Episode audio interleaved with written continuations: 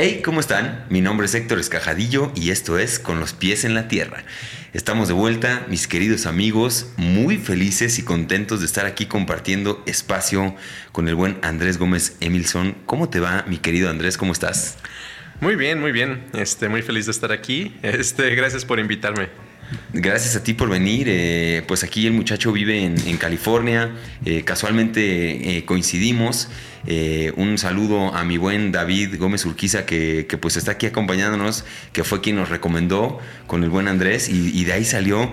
yo estoy muy contento antes de empezar y meternos en materia porque hace como tres meses no subía episodio. Entonces tengo que saludar aquí a toda la audiencia, a toda la gente querida que se ha sumado a este proyecto. Estoy súper emocionado de esto que se viene. Este año va a haber mucho, mucho movimiento. Se va a poner muy chido.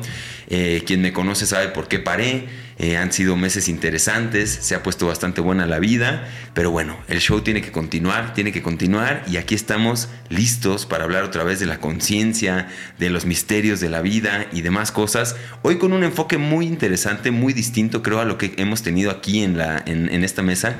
Creo que Andrés es el primer matemático, ¿verdad? Matemático o este enfoque matemático científico eh, en torno a estos temas muy actuales. Se va a poner muy bueno, pero bueno, habiendo dicho eso, mis queridos amigos, eh, les presento aquí a Andrés. Eh, ¿Cómo has estado? ¿Cómo te ha tratado las últimas semanas? Cuéntanos, danos un poquito de contexto en qué has andado, qué haces ahora aquí en la Ciudad de México. Danos un contexto general de, qué ha hecho Andrés las últimas semanas. bueno, acabo de este, regresar de... Eh, me tomé un café con, de hecho, mi nana de cuando era yo muy chiquito. Estuvo muy bonito.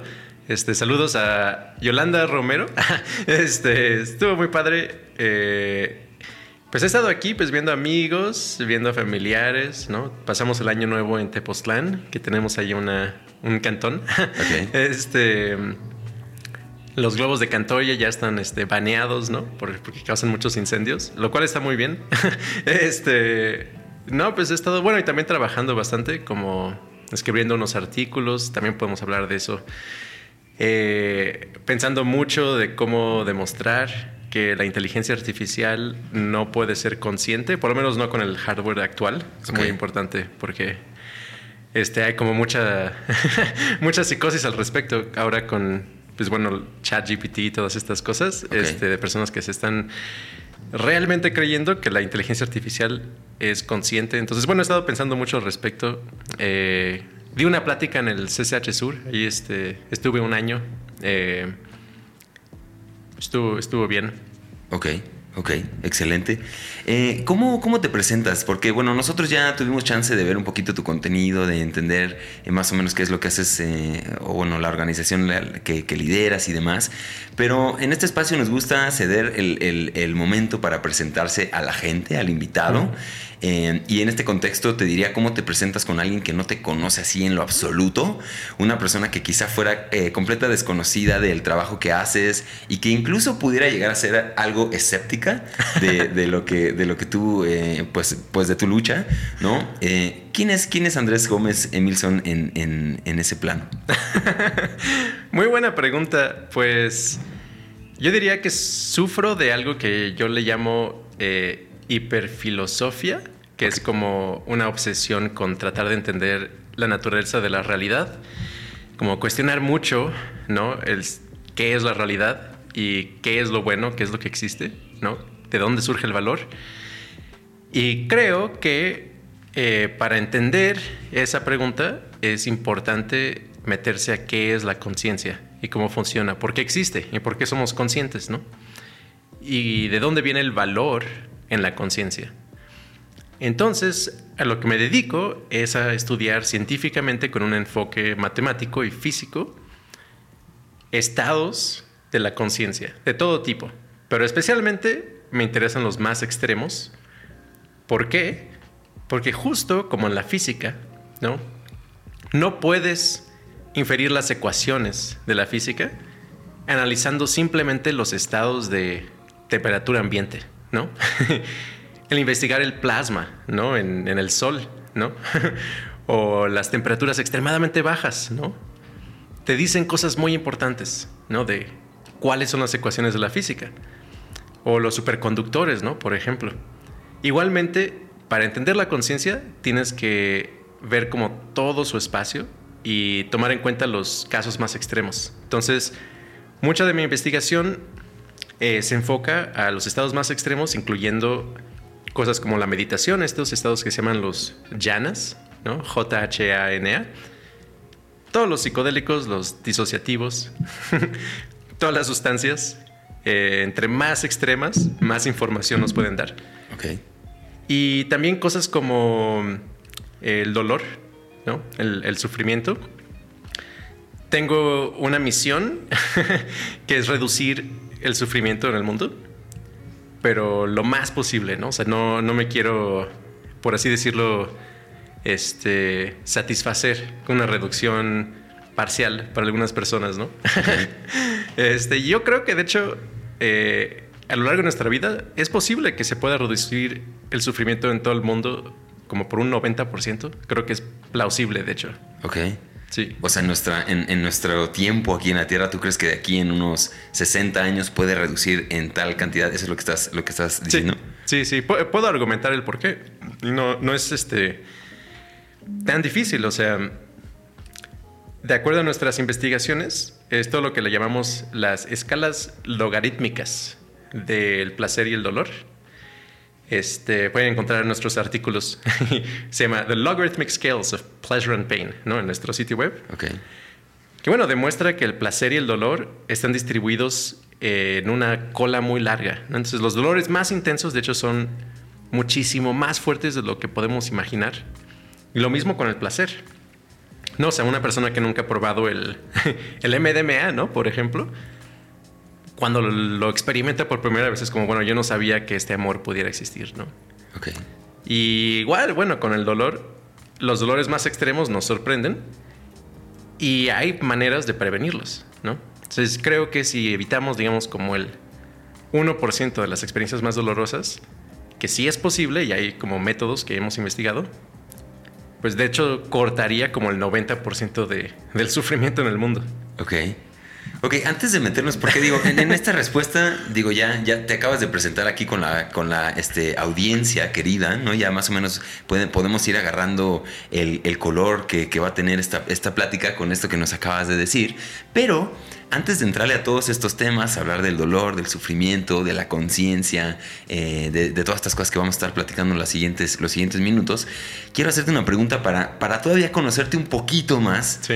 Eh, porque la banda aquí es frita, la banda aquí le gusta, le gustan las respuestas este, elevadas, ¿no? Le gusta la, la, información abstracta. Y desde ahí te preguntaría justamente esto, ¿no? O sea, en tu propia percepción de ti mismo, ¿cómo te, cu ¿cuál es, digamos, tu, nivel más, más, eh, más elevado de entendimiento de quién es Andrés? Si quieres en un plano metafísico, espiritual, matemático, eh, ¿cómo, ¿cómo te identificas o cómo explicas lo que estás atravesando y estás experimentando en este, momento, en este momento, si es que lo puedes convertir en palabras? Pues soy como una sopa de qualia, ¿no? En este momento. La qualia es la manera en la que la experiencia se presenta, ¿no? Lo azulado del azul, ¿no? Este, lo caliente de, del calor. Pues ahorita hay como una sopa de qualia que estoy experimentando. De hecho, en realidad, de la sopa de qualia está hablándose de hablando de sí misma. Este, y va cambiando de momento en momento. Y no es claro que haya una identidad que una, ¿no? Cada momento de esta sopa de qualia con las demás. Y es una sopa de qualia que se identifica con la conciencia en sí. O sea, es como bastante despersonalizado hasta cierto punto. Ok. O sea, pon tú, muchas personas en un viaje de LSD, ¿no? Puede decir como, es que yo no soy una persona, ¿no? Más bien yo soy la conciencia o el observador, ¿no? Eh, vivo mucho como desde, desde esa perspectiva. Yo creo que desde los 16 años. Ok. Entonces hay como muchas cosas que a lo mejor no me, no me atraen tanto porque eh, como que implican el creerse que eres un humano, ¿no? Pero yo más bien me vivo como una sopa de qualia, okay. pretendiendo ser un humano, ¿no? ok, excelente, excelente, me gusta, me gusta por dónde va. ¿Y en qué momento, nomás cuéntanos un poquito, como en, en un plano personal, en qué momento, dices ahorita que a los 16 años te cayó ese 20 de, de, de eh, identificarte con esta forma humana y de empezar a, a darte cuenta que, que, había algo más? Cuéntanos un poquito ese momento en el que empezaste a interesarte en la conciencia y en el, en el verdadero, si es que esta palabra cabe, pero en el funcionamiento de la realidad. Cuéntanos el contexto de cómo le entraste tú a estos temas. Bueno, pues es que yo pensaba realmente, ¿no? Que con las matemáticas eh, podríamos entender la realidad, ¿no? Y de hecho, yo iba para matemático, yo estaba compitiendo en las Olimpiadas de Matemáticas, estaba como muy metido en eso. Mm, pero era por una razón filosófica, ¿no? Es como, bueno, la física nos dice que el universo se puede describir con matemáticas. Pero a los 16 años me cayó el 20 que realmente el misterio más profundo que existe es la conciencia, ¿no? Que de hecho, bueno, y pasó por este, esta realización, o sea, ya, ya me había dado cuenta, ¿no? Pero me cayó el 20 muy fuerte a los 16 años, que hay una diferencia entre tu experiencia y el mundo externo, ¿no? O sea, porque de hecho la mayoría de las personas viven el mundo a través de lo que se llama el realismo directo, ¿no? Que es como abres los ojos y la razón por la cual ves tu alrededor es porque está ahí, ¿no?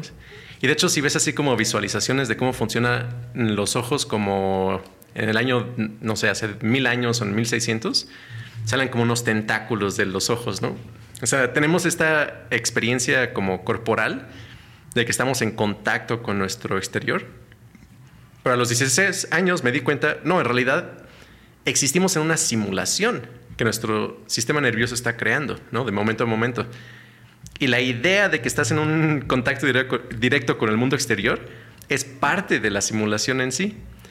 Y al darme cuenta de eso, también me di cuenta que no había como nada que me atara de un momento a otro, ¿no? Este, entonces me hizo pensar mucho sobre lo que se llama la identidad personal. Y bueno, ya luego después encontré algunos autores que pensaban como muy parecido. Y en particular hay un filósofo que se llama Daniel Kolak, eh, K-O-L-A-K, que escribió un libro que se llama I Am You. ¿No? Entonces él argumenta que, bueno, eh, por muchas razones, eh, la idea como muy mística y hippie de que todos somos una conciencia, la misma conciencia, ¿no? El mismo observador, de hecho sí se puede justificar de una manera filosóficamente rigurosa, ¿no? Y pues sí fue como en ese momento en que, pues esa como realización me cambió mucho la manera en la que percibo la realidad. Ok. Ok. Muy interesante esto, esto, esto que planteas y esto que planteaste en, en la pregunta anterior, ¿no? Esta hiperfilosofía que es como que este, creo que mucha gente se identificará aquí de hasta donde le da, ¿no? Hasta donde nos da a cada uno, lo explotamos y tratamos de entender todo lo que está sucediendo y ser racionales hasta tal punto que, que nos empieza a doler la cabeza o nos da ansiedad y ahí decimos, no, ya, espérate, espérate, espérate. A mí me pasa, a mí me pasa a veces que sí tengo que recordarme de alguna forma que pues no todo, creo que no todo lo podemos entender, eh, o por lo menos yo no, por lo menos yo no. Entonces llego a ese punto que digo, no, ya, espérate, espérate, ya me estoy, ya me estoy volando demasiado y vamos a, vamos a, bajarle. Y luego ya me, me hace cuenta que descanso y vuelvo y entonces otra vez aquí estamos haciendo este podcast y volándome la cabeza a mí. Eh, pero bueno, sigamos platicando en esto. Eh, en este trabajo que tú haces, que ahorita vamos a, entrar a hablar de, la organización que lideras y todo esto, pero en este modelo me gusta mucho hablar de utopías, porque creo que el mundo está lleno de, lugares en donde el humano vale, muere, ¿no? Como estas distopías y todo es como, siempre el humano está destinado como a, desaparecer. Ahorita con el calentamiento global, el cambio climático, hay como demasiadas amenazas y, no se ve muy claro que nadie habla del siglo 22, por ejemplo, ¿no? O sea, es como un término que, hasta se suena raro hablar de ello o mencionarlo. Pero en esa realidad utópica que tú puedes llegar a visualizar, ¿Cuál sería la relevancia que tiene el trabajo que estás haciendo el día de hoy? La investigación de la conciencia, tratar de, matematizar todas estas y, de modelar estos, estas cualidades que para cualquier ser humano o persona podrían resultar o, caer en el velo de lo subjetivo y, no se estudia. Eh, ¿Cuál es la verdadera relevancia de estudiar la conciencia en esta visualización utópica? Es una pregunta abstractona, pero, pero, pero ¿cómo visualizas a la humanidad en unos, en unos años y por qué esto habría sido importante? Muy buena pregunta. Este, de hecho, tenemos un libro que se llama superhappiness.xyz, ¿no? Ok. Este, bueno, es un sitio web, ¿no? superhappiness.xyz, en donde hablamos como de visiones de la utopía. ¿No? Y de hecho hay como siete visiones que planteamos. Y sí, o sea, en efecto empezamos con la idea de que, pues sí, nadie habla del siglo XXII, no es una muy buena observación, como que nos quedamos como, hay tanta incertidumbre, ¿no? Y lo que necesitamos son visiones concretas, realizables, de cosas que queremos, ¿no?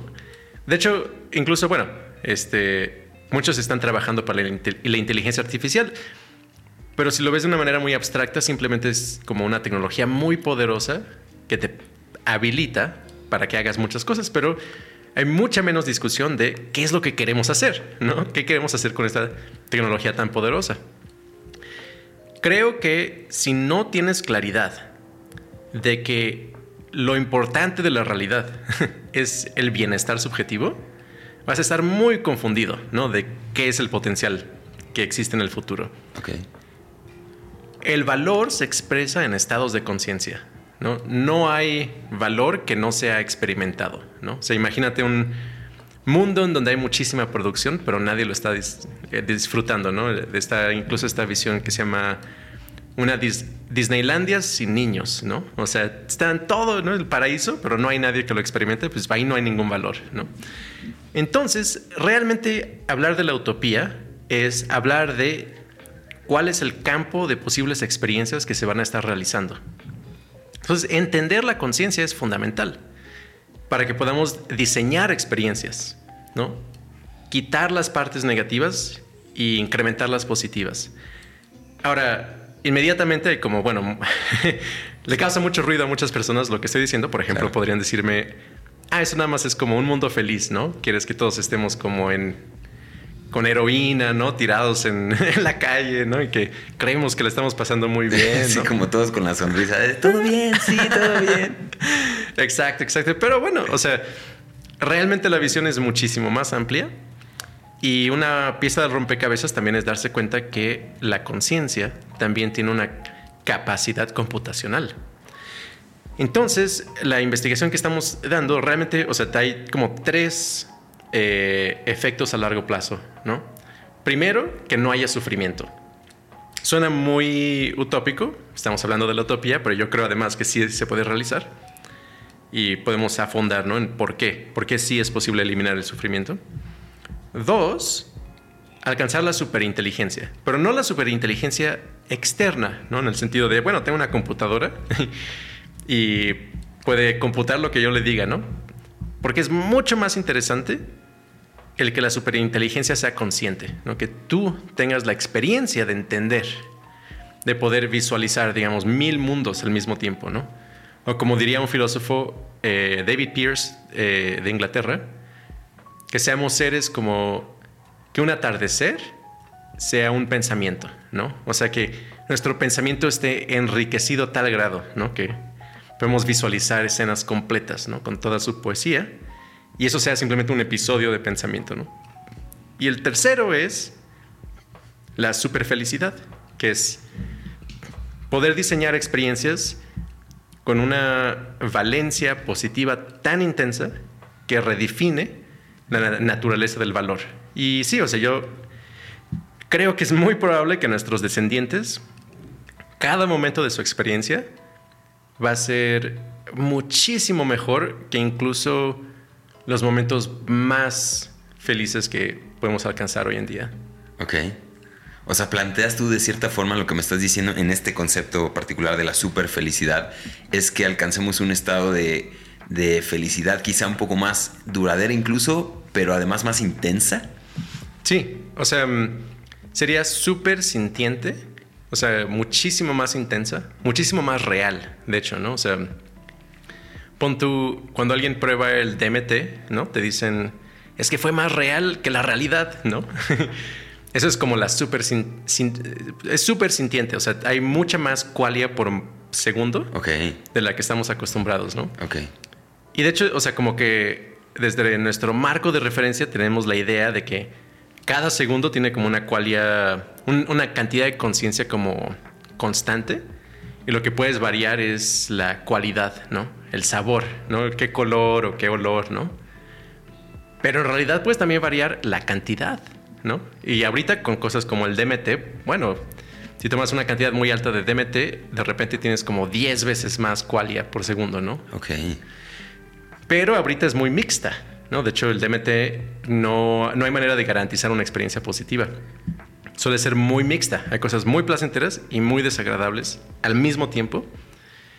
Pero con ingeniería de la conciencia se podría, de hecho, garantizar experiencias sublimes. Ok. Muy interesante esto, ya ponerlo en, una unidad de medida, ¿no? La, porque justo ha venido aquí mucha gente a hablar de, diferentes eh, psicodélicos y, estados de conciencia expandidos, que a mí me gusta mucho cómo lo, expresas tú como estados de, exóticos de conciencia. Sí. Se me hace una palabra muy, bueno, un concepto muy interesante que ahorita platicaremos de eso, pero cómo ya está cuantificado entonces de qué se trata. Aumentan las cualias por segundo y eso hace, porque te digo, la gente habla de pues, sientes más, se activa más el sentir, pero no es, no es más, se puede cuantificar y se puede modelar y entonces podemos estar hablando de algo que, se sale de lo subjetivo a, a, nada más, pues sí, sentí muy bonito, sentí más, sentí un amor increíble, se puede bajar a algo y de cierta manera unificarse, ¿no? Sí, no, y también como las suposiciones filosóficas eh, como de trasfondo, que son implícitas, ¿no? Por ejemplo, creo que vi a lo mejor en tu canal, alguien decía, no, es que con el LSD ves más porque tu pupila se hace más grande, ¿no? Esa es como una confusión filosófica muy profunda, ¿no? Hay un error ahí muy profundo que es el pensar que la intensidad viene de que tus sentidos se abren o algo por el estilo. No, no, no. Lo que está pasando es que está incrementando la energía dentro de tu conciencia. Y no tiene nada que ver con percibir el mundo más o menos. O sea, es como, por ejemplo, un sueño puede ser muy intenso, ¿no? Y no es porque estés experimentando eh, estímulo sensorial, ¿no? más bien es que tus redes neuronales están creando este paquete de energía que tiene, se puede modular cuánta energía está atrapada dentro de ese paquete. Entonces, cuando hablo de cantidad de qualia por segundo, no me refiero ni siquiera como a cuántos bits de información puedes procesar, ¿no? O sea, eso también es interesante, ¿no? Pero es mucho más importante cuál es la riqueza de la experiencia. Aunque no haya como eh, un mapeo entre una estimulación sensorial y la conciencia, ¿no? Ok. Ok. Pues ahorita volvemos a, este tema de las cualias y nos vamos a ir metiendo, pero quiero también hablar de esta otra cosa del sufrimiento, porque, ya, porque ya hablamos un poquito de eso en, el modelo utópico y vámonos por partes, porque hablamos de, sufrimiento, de hiperinteligencia y de, de superfelicidad. Entonces, vámonos así como a empezar a, primero lo primero. Eh, y, en ese, y en ese aspecto... Digo, aquí también está, está un poco contrapuesto esto y entiendo por qué la, crítica, digamos, a que esto no es posible, ¿no? A este, a este, no, todo el mundo feliz y escuché también hablar en, tu contenido que el sufrimiento debería de ser algo opcional. Sí. ¿No? O sea, quizá rescatando las cualidades que brinda a la experiencia, a la experiencia humana, o sea, tampoco descartarlo como algo que no quiero revisar, pero es muy diferente cuando es opcional y cuando yo escojo y elijo estar ahí, a cuando no tengo de otra y me toca sufrir, eso no está tan chido o, quizás lo que estamos tratando de salirnos de ahí. Ahora, ¿Qué le, respondes justamente a esta gente, no? Porque hay varios principios. El principio depende, el péndulo, bueno, el ritmo en, en, tema hermetismo, que es todo va y viene, ¿no? O sea, un momento de, si yo quise mucho a mi perro, muchísimo, pues cuando se muera, voy a sufrir proporcionalmente, ¿no? Eh, y, qué respondes ante esto? En tema sufrimiento, ¿cómo es que se ve este, este, este mundo sin, sufrimiento? Si realmente esto es posible, ¿cómo lo ves sucediendo? ¿Y por qué realmente el sufrimiento no es algo necesario que la experiencia humana debiera tener? Tíranos un trip por ahí, ¿cómo lo, cómo lo percibes y, y, qué le respondes a esta gente que puede estar un poco escéptica ante tu utopía de, de cero sufrimiento? Bueno, a ver, este... tres cosas, ¿no? Podría decir muchas, ¿no? Pero así como tres como muy sobresalientes. O sea, número uno es, hay variabilidad de entrada de persona en persona en qué tanto sufren en las mismas condiciones, ¿no? Ok. Hay obviamente un componente psicológico, ¿no? Y un componente de qué tanto han entrenado la ecuanimidad. Y yo estoy muy a favor de la ecuanimidad. De hecho, por ejemplo, podrían, alguien podría pensar, bueno, a Andrés no le gusta sufrir, entonces, a lo mejor no, probablemente no come comida muy picosa, ¿no? Algo, bueno, a mí me gusta algo muy picoso para entrenar mi ecuanimidad, ¿no? Poder experimentar el dolor muy intenso, pero poder manejarlo, ¿no? Eso está muy bien, ¿no? De hecho, entrenar la ecuanimidad es muy bueno. Pero curiosamente, entrenar la ecuanimidad es una técnica para reducir el sufrimiento. Pero no tienes que ir, digamos, a técnicas de meditación. Bueno, podemos hablar de eso, ¿no? Pero incluso como más básico es como cuál es tu eh, estado base hedónico y una cantidad muy, o sea, un porcentaje muy alto de eso es muy probablemente genético paréntesis, ¿qué es, qué es la, la, base hedónica aquí para la gente que a lo mejor y no tiene idea de eso que acabas de decir? y échame la mano, ¿te acercas tantito al micrófono? Sí. Ahí estás más chido. Sí, está perfecto. Sí, la, eh, la base hedónica es como cuál es tu promedio de bienestar, ¿no? De día a día. Que sí hay cosas, digamos, si alguien te traumatiza, ¿no? Si experimentas algo muy traumático, tu base hedónica puede eh, resetearse a un nivel más bajo, ¿no? Ok. O si tienes transformaciones muy importantes con la meditación, ¿no? Tu base hedónica puede incrementar. Pero a grandes rasgos, para la mayoría de las personas es muy estable a lo largo de toda su vida. Y tiene una carga genética. ¿no? De hecho, se han identificado genes que modulan tu base hedónica. Por ejemplo, hay uno que se llama el. Bueno, en inglés, NCN9A, ¿no? Que lo que codifica es la forma del receptor de las endorfinas en tus neuronas. Entonces, hay varias mutaciones. Digo, si hay una en donde hace que no experimentes dolor. Esa no, no, es este. Realmente no, no, es una buena adaptación, porque si no experimentas nada de dolor, ¿no? Realmente te estás lastimando todo el tiempo y tu expectativa de vida es como de nueve años. Ok.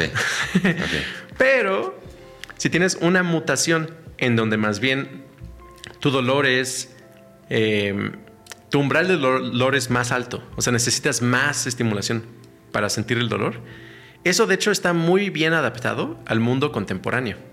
Y las personas que tienen esa mutación, de hecho, suelen tener más amigos, ser más extrovertidos, tienen protección contra la ansiedad y la depresión y protección contra el dolor crónico.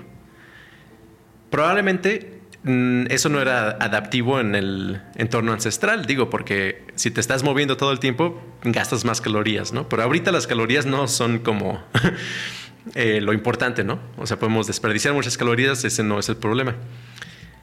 Y hay otras mutaciones que hacen que experimentes más dolor, ¿no? Y hay como mucha como esta creencia de que, bueno, el dolor físico y emocional son cosas totalmente distintas. Pero no es cierto, ¿no? Ambos están moduladas por las endorfinas. ¿no? O sea, si tienes un dolor emocional muy intenso y consumes heroína, eh, se te va a bajar, ¿no? Por el momento digo, no es una buena idea porque te vuelves adicto y a largo plazo te causa más sufrimiento. Pero como ejemplo de que, bueno, están conectados, ¿no? El dolor psicológico y el, y el dolor físico tienen el mismo substrato biológico. Entonces uno se podría imaginar que en un futuro vamos a tener genes ligeramente como más adaptados a un mundo en donde las calorías no importan, en donde nuestro tono hedónico, nuestra base hedónica es mucho más alta, ¿no? Y realmente no estás sacrificando inteligencia o empatía o productividad, ¿no? Que está mucho como ese mito, ¿no? De que si eres muy feliz no vas a hacer nada. Pero empíricamente, las personas que tienen una base hedónica mucho más elevada suelen tener muchos más intereses que la persona promedio, porque todo le parece más interesante, más fascinante. Ok. Esa, esa base hedónica también, digo, ahí dándole doble clic también al término, viene evidentemente del hedonismo, ¿no? Que es, que es como esta búsqueda constante de placer, descartando quizá esta polaridad negativa de, la vida, ¿no? Bueno, mm, es algo que se llama la paradoja del placer es que cuando estás buscando compulsivamente el placer, acabas muy miserable, ¿no? Y eso sí es cierto, ¿no? Pero puedes reducir la compulsión por el placer de momento a momento, manteniendo a un nivel intelectual el entendimiento de que es importante incrementar la valencia, que tan bien te sientes.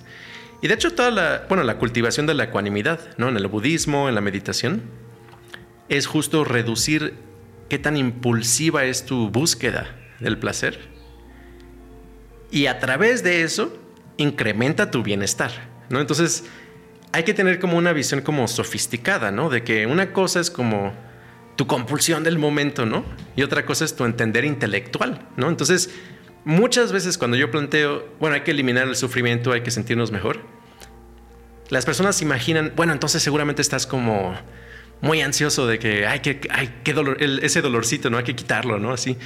Pero no, al contrario, ¿no? De hecho, para maximizar tu bienestar, te conviene desarrollar ecuanimidad, en donde no le pones mucha atención a lo malo que está pasando. Ok. Oye, y ahora que mencionas esto del, budismo, agarrándome, agarrándome de ahí, en tu, en tu bio de, Twitter también, mm. ahí tienes, tienes como budista, neobudista transhumano. ¿Qué hay con eso? Cuéntame, cuéntame también eso, porque está, o sea, hay, todo, un, todo un empuje filosófico detrás de esto que estás tratando de, hacer. ¿Cómo se relaciona eso? tanto el transhumanismo como el budismo con esto que estás haciendo. Nada más como alguien que, le quieres explicar por qué dice eso en tu bio, nada más por si alguien tenía la duda. Claro, claro. Bueno, Buda justo decía ¿no? que todo ser vivo sea libre de sufrimiento, ¿no? Y de hecho el budismo a nivel filosófico y religioso está muy centrado en reducir el sufrimiento. Y es ridículamente pragmático, ¿no? O sea, Buda decía, si funciona, hazlo, ¿no? Hay que desarrollar, hay que discernir, pero si funciona, está, está bien. Entonces, yo creo que si Buda existiera actualmente, y uno de hecho podría decir que Buda sí existe actualmente a través de muchas personas, estaría muy interesado en la biotecnología. ¿no? Y en el estudio de la conciencia a nivel filosófico y científico. Ok. Porque eso es como lo más prometedor en el momento presente, ¿no? Y de hecho yo creo que también le interesaría cosas como la ibogaína, que luego podemos hablar al respecto, ¿no? Este, y lo que sea que funcione, ¿no? Pragmáticamente. Ahora, el transhumanismo, así como muy resumido, yo y David Pierce lo definimos como a través de las tres S, que son o los tres supers, que es super inteligencia, super felicidad y super longevidad. ¿no? Entonces, si estás tratando de incrementar para todos los humanos, para todos los seres vivos, esas tres cualidades, yo te definiría como un transhumanista, ¿no? Y bueno, hay también mucho el mito de que los transhumanistas son como muy egoístas o les interesa tener como músculos muy grandes, no sé, como el narcisismo, ¿no? Pero no es cierto. De hecho, los transhumanistas que yo conozco son de hecho de las personas como con el pensamiento más sistemático y altruista que, conozco, ¿no? Que se salen de los esquemas convencionales y se dan cuenta, bueno, no importa que esto se vea raro, ¿no? A primera instancia, sigue siendo lo más prometedor justo para alcanzar los valores que todo mundo tiene, aunque no lo admita. Sí. Oye, y, en, este, y en este aspecto de la, de, la eh, superinteligencia, ¿no? En esta utopía justamente de la que, de la que hablamos y, hacia, y hacia dónde vamos. ¿Qué, opinión te merece justamente lo que, lo que se habla hoy por hoy, que la inteligencia artificial puede ser quizá riesgosa, que a lo mejor y como dicen por ahí, puede haber un, elemento de, que desconocemos, que realmente la computación cuántica nos puede acercar a, contactar con entidades?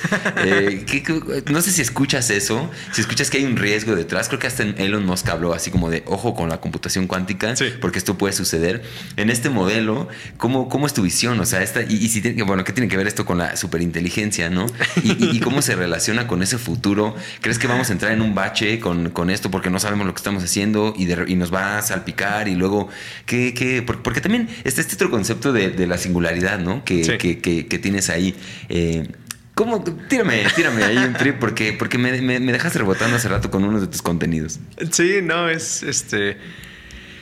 Pues bueno, de entrada, eh, ok, varios puntos. Punto número uno, la inteligencia artificial no es consciente. ¿no? El ChatGPT, ¿no? Todos, el DALI, ¿no? Estas tecnologías, el Mid Journey, no son conscientes. De hecho, en nuestra teoría serían zombies. O sea, no hay nadie ahí. Bueno, de hecho sí hay algo, pero eso es como polvo de conciencia. No hay experiencias, ¿no? Aunque tú hables con ella, ¿no? Y te dice, sí, aquí estoy, estoy sintiendo, me imagino que estoy en la playa y, tengo emociones y eso. No es cierto, no es cierto. Es, es un modelo de lenguaje que simplemente está tratando de predecir cuál es la palabra más probable, ¿no? Que le sigue. No hay conciencia ahí. Pero van a haber muchas personas que van a estar muy confundidas, ¿no? Uno, que da la impresión de que es muy consciente, que es muy inteligente. Y dos, todavía más importante, es que van a querer pensar que son conscientes. Porque, digo, como ha agregado muchísima información, ¿no? Colectada de toda la humanidad, todo el Internet, ¿no? Tiene una capacidad de modelar a los humanos muy importante, ¿no? Y hay muchos humanos que son muy predecibles, ¿no? Especialmente, por ejemplo, con trastornos de personalidad. Entonces, por ejemplo, tú hablar con ChatGPT, ¿no? Estas inteligencias artificiales, te va a dar la impresión de que son más empáticas que, por ejemplo, un amigo que sufre de narcisismo, ¿no? Que no es empático, no tiene empatía, ¿no?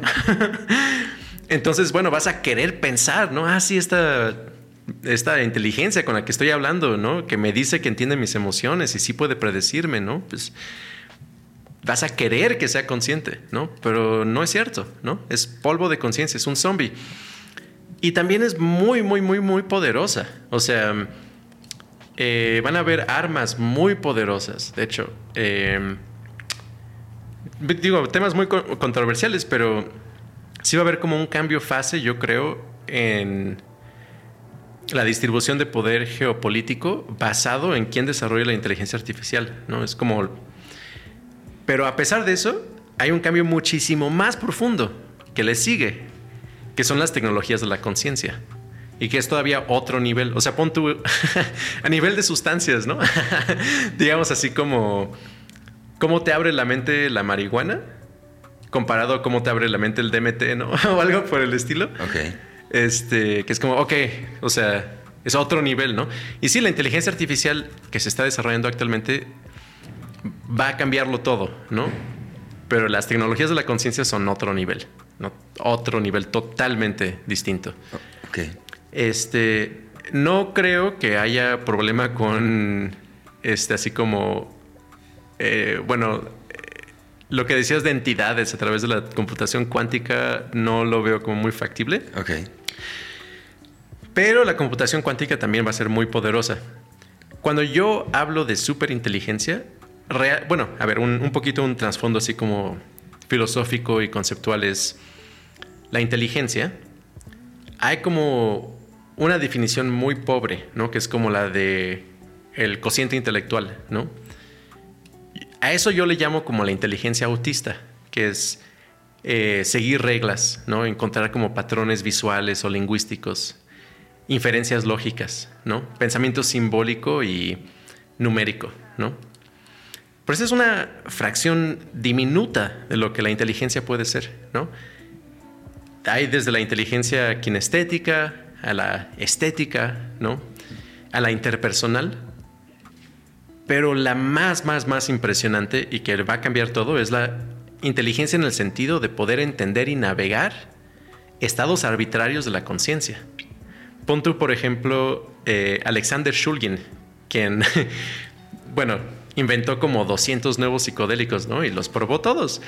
Y escribió un libro, ¿no? Pical, y Y él no se volvió loco, ¿no? A pesar de tanta experimentación, ¿no? Y era como muy riguroso y podía describir qué pasaba en todos estos estados.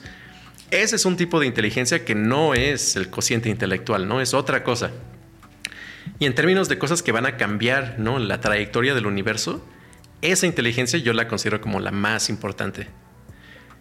¿Por qué? Porque, bueno, en el espacio de posibles experiencias y de posible qualia, es en donde se encuentra la capacidad computacional más importante, ¿no? Es de hecho, un paso más allá de la computación cuántica. Ok. ¿Y, ahí cómo se relaciona el concepto de qualia en lograr diseñar estos sistemas de, eh, de, computación de la conciencia? Eh, ¿cuál, es, ¿Cuál es la ruta? Y háblanos tantito de esto, de este concepto de qualia, porque creo que no lo, no lo hemos como mm. profundizado y creo que es una, es una cuestión muy, muy particular en, el, en, en poder entender cómo funciona la conciencia para posteriormente diseñar este tipo de, herramientas, ¿no? ¿Cómo, cómo, explicas a alguien completamente externo qué es la qualia? Y, y cómo se relaciona eso con el entendimiento de emociones y de varios tipos de inteligencia que, nuestro cuerpo y nuestra conciencia manifiesta que se pueden replicar en eh, sistemas o inteligencia artificial que hagan este, este cambio. Otra vez estoy, quizá me estoy yendo muy elevado, por lo menos para mí con las preguntas, pero, pero tíranos un trip en, en eso. Muy bien, muy bien. Entonces, bueno, de chiquito a lo mejor te preguntaste, ¿el azul que yo veo es el mismo azul que otros ven? Y bueno, es que está el azul en el sentido de una frecuencia de luz, ¿no? Pero esa no es la qualia, ¿no? De hecho, eso nos daría la impresión de que los colores están en una línea, ¿no? Como el arco iris, ¿no? Que van desde las frecuencias más bajas, como el rojo, a las frecuencias más altas, ¿no? Como el violeta. Pero no es cierto. los colores, bueno, y este es el símbolo de nuestra organización. Los colores, de hecho, forman un círculo, ¿no? Existe el magenta que no está en el arco iris, ¿no? Es algo rarísimo, ¿no? El magenta está como por aquí. Bueno, está como entre el violeta y el rojo. Este. Eh, bueno, el magenta es un color que le llaman no espectral. No está en el, en el arco iris, ¿no? Entonces, ¿qué onda con eso? Bueno, resulta que el espacio de esta qualia, que es la manera en la que los colores se experimentan de manera intrínseca en tu experiencia, eh, pertenece a un, a un espacio distinto al espacio de frecuencias de luz. Ese espacio, de hecho, es de tres dimensiones y se llama CLAB. Es euclidiano y los ejes son. Va de. Eh, un eje, por ejemplo, es el verde-rojo, ¿no? Como el eje de la Navidad. y luego el eje ortogonal a ese es el amarillo-azul. Y luego está de lo más como brillante, el blanco, a lo menos brillante, lo negro. Cualquier color está en, ese espacio de tres dimensiones. Ok. De hecho, los colores primarios no son el RGB, ¿no? O los que usas para la pintura, ¿no? Que sería como el amarillo, el azul y el rojo, ¿no? Esos no son los colores primarios. Esos simplemente son como colores que puedes usar para generar un espacio de posibles inputs visuales de luz que generen cualquier color, ¿no? Pero realmente a nivel intrínseco. Los colores primarios son el azul, el amarillo, el rojo y el verde. El naranja no es un color primario porque tiene una cualidad tanto rojiza como amarillenta, ¿no? Este, y eso un niño sí lo entiende, ¿no? O sea, una vez que ya una persona ya ha crecido, como que les cuesta trabajo entender eso porque están como muy clavados en la idea de que los colores son frecuencias de luz. Ok. Otra demostración de por qué eso no es cierto es que, por ejemplo, existe la sinestesia, ¿no? Hay personas que a lo mejor pueden ser incluso daltónicas, ¿no? Que no ven colores a través de los ojos, pero a lo mejor ven colores con el sonido. Entonces eso te demuestra que el input, ¿no? El canal del input, ya sea audio o los ojos o la nariz, no determina qué cualia, ¿no? Qué cualidad de experiencia vas a experimentar hay todavía como un mapeo, ¿no? Y tiene que ver con las conexiones neuronales, pero al fin de cuentas, lo que nos parece como más valioso es el espacio de la qualia en sí, ¿no? Aunque yo sea ciego, ¿no? Aunque no tenga orejas, ¿no?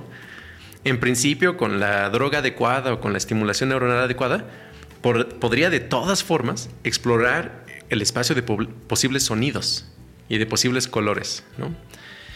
Y pon tú, por ejemplo, la qualia que experimentas con el LSD o el DMT no corresponde a una estimulación sensorial, ¿no? Son qualias que, para las cuales no evolucionamos, ¿no? No están siendo reclutadas para ningún procesamiento de información actualmente. Pero yo creo que sí tienen propiedades computacionales muy útiles. Simplemente es identificarlas, ¿no? Encontrar para qué pueden ser usadas. Un punto como muy importante es que, de acuerdo a lo que hemos investigado y también como basado en, eh, bueno, un científico que se llama eh, Steven Lehar, eh, lo recomiendo mucho, es uno de nuestros lineajes, em, mucho del procesamiento que ocurre en la conciencia es con ondas. de hecho, es como la tanto superposición de ondas como cuando las ondas colisionan las unas con las otras. O sea, a lo mejor eh, si estás en una playa, ¿no? A veces has visto como que dos olas y son suficientemente altas y la playa es como suficientemente baja. A veces las olas colisionan, no se atraviesan, ¿no? Es un fenómeno muy raro. Eso se llaman ondas no lineales. Y para eso necesitas como condiciones especiales. Y por ejemplo, dos láseres en el espacio, en el vacío, se atraviesan, no, no, no interactúan. ¿no? Eh, ahí serían ondas lineales. Pero dos láseres en un cuarzo sí interactúan los unos con los otros. ¿Por qué? Porque la luz en sí eh, afecta el campo eléctrico y luego a través del campo eléctrico puedes modificar el índice de refracción. Entonces, dos láseres colisionando en un cuarzo pueden modificar cómo la luz atraviesa en la parte en la que se, cruzan, de tal forma que ahora esto funciona como un espejo. Entonces, si pasas otro láser, va a rebotar. Entonces, de hecho, la luz en ciertos medios no se atraviesa, sino puede rebotar consigo misma. Si analizas cómo percibimos, hay mucho de este fenómeno de que hay como energía que rebota la una con la otra.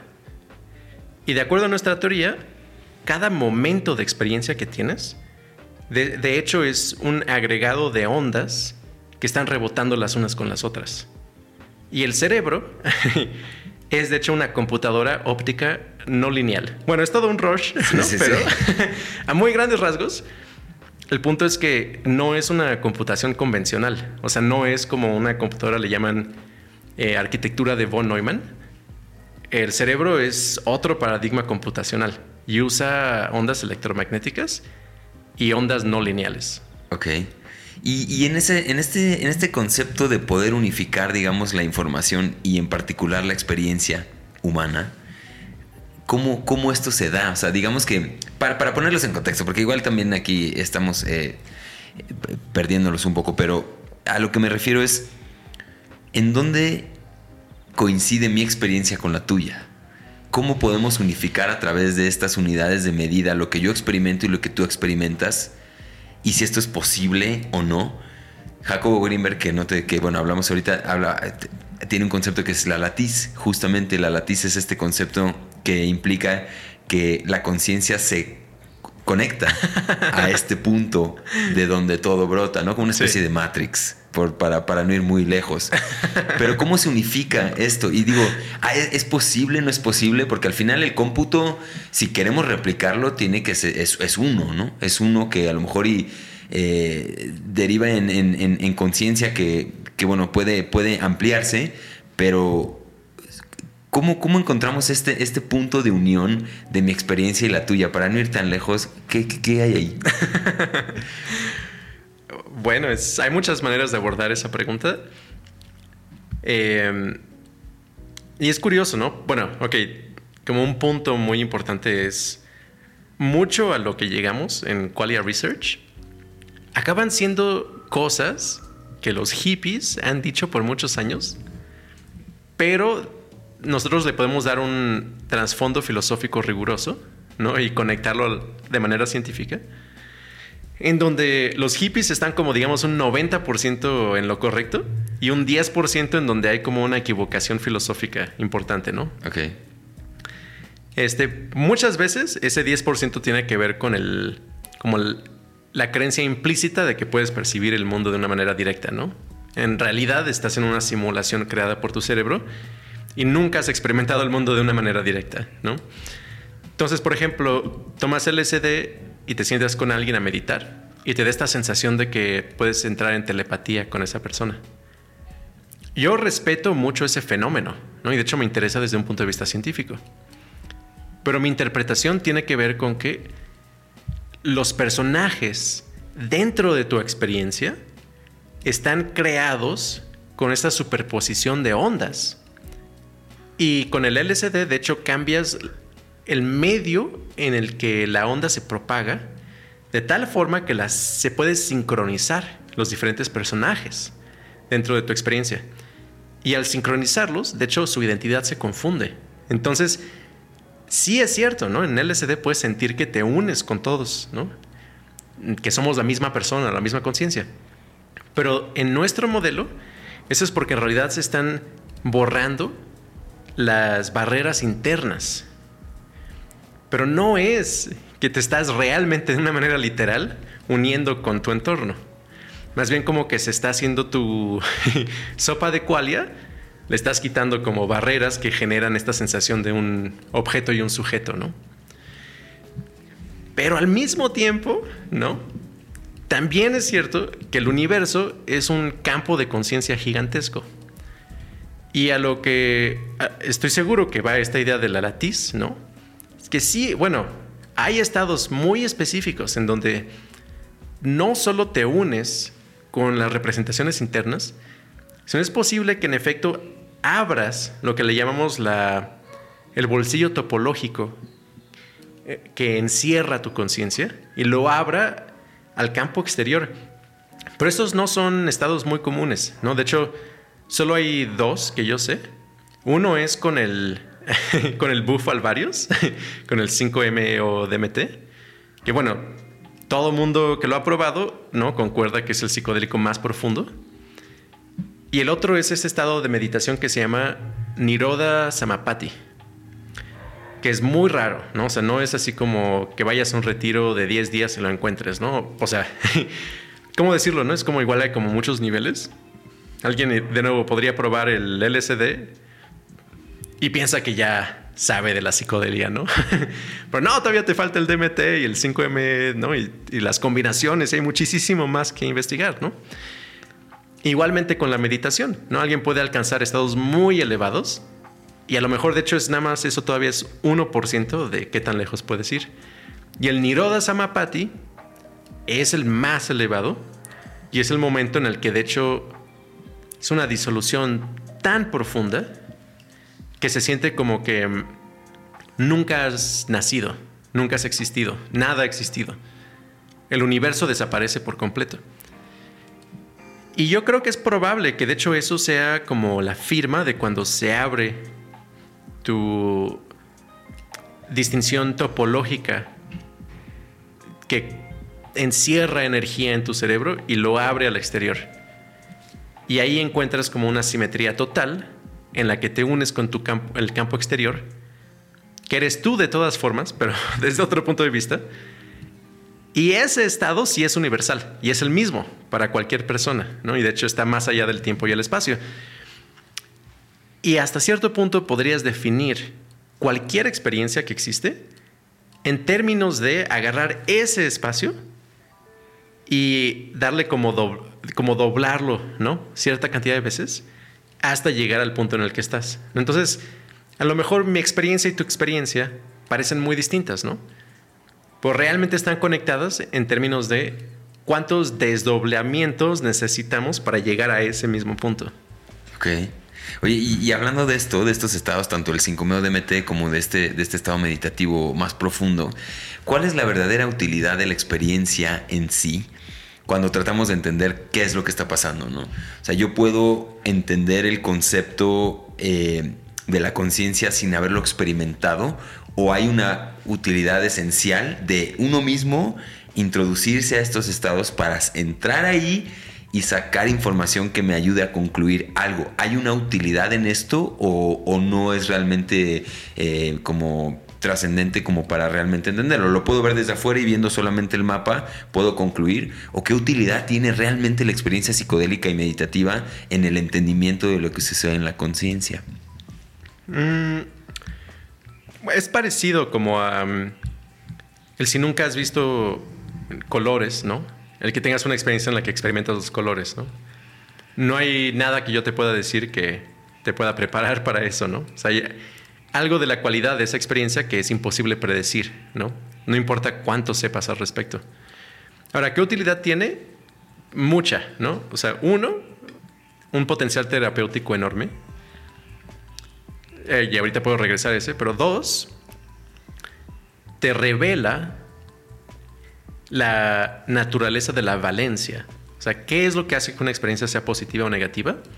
En esos estados es muy claro y tiene que ver con la armonía.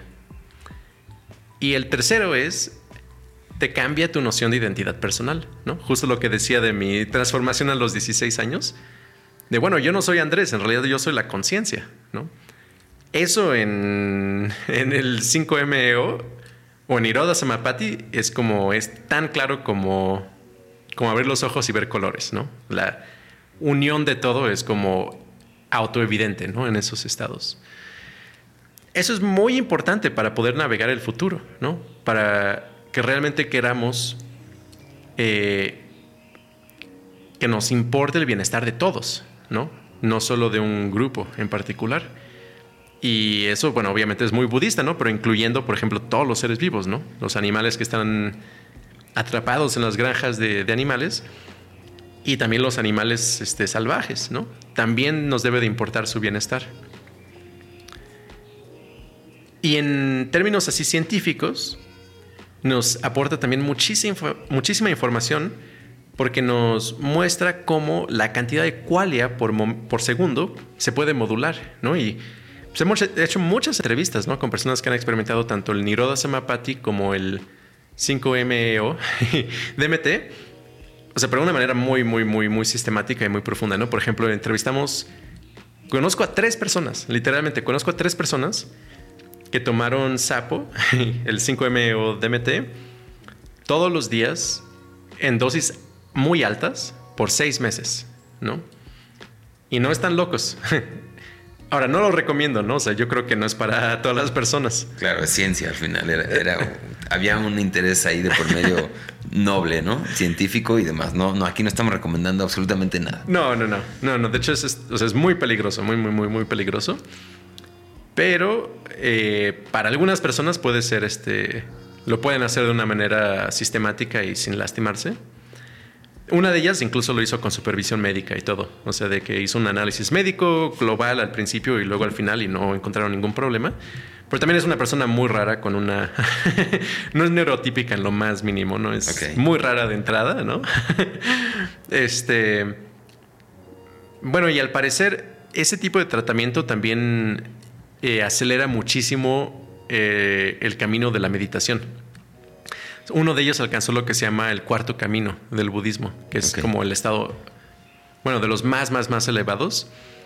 Este, y lo hizo en seis meses en vez de 20 años, que es como lo típico, gracias a ese, ese procedimiento.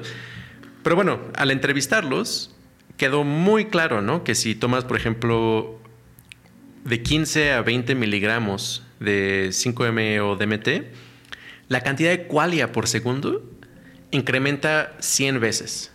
No, o sea, no, no es así como que ah, los colores son un poquito más brillantes, ¿no? No, no, no, más bien es como que entras a un espacio en donde se siente que estás accediendo al multiverso y que es muchísimo más grande de lo que te podrías imaginar, ¿no? Ok. Y, y a nivel científico, pues bueno, el hecho de que eso sea posible, ¿no? nos tiene que cambiar nuestros modelos de cómo funciona la conciencia. Ahora ya, finalmente, terapéuticamente, ¿no? una cosa de la que hablamos mucho, este, y suena raro en español, de hecho, se llamaría el recocido neuronal. Ok. Este, porque suena así como, este, de las obras de la comida de ayer, ¿no? O algo así, no pues sé. Creo que mejor te, te, ayudo, mejor retejido. ¿Retejido? Pues es que cocido sí se puede ser como cocemos la sopa y tejido sí es específicamente eso de rehacer el... Bueno, no sé, es una invitación a, usar ese en vez de... Sí, porque cocido te lleva a lo frito, el, frito te lleva a otros lugares, entonces retejido, ¿no? Está muy bueno, está muy bueno, sí. En inglés se llama annealing, ¿no? Bueno, y es un término técnico de la metalurgia. Ok. Metalúrgico, que es este. Si agarras una placa de hierro, ¿no? Y la usas mucho, se crean muchas imperfecciones, ¿no? Y la látiz del hierro a nivel atómico se van creando como fallas.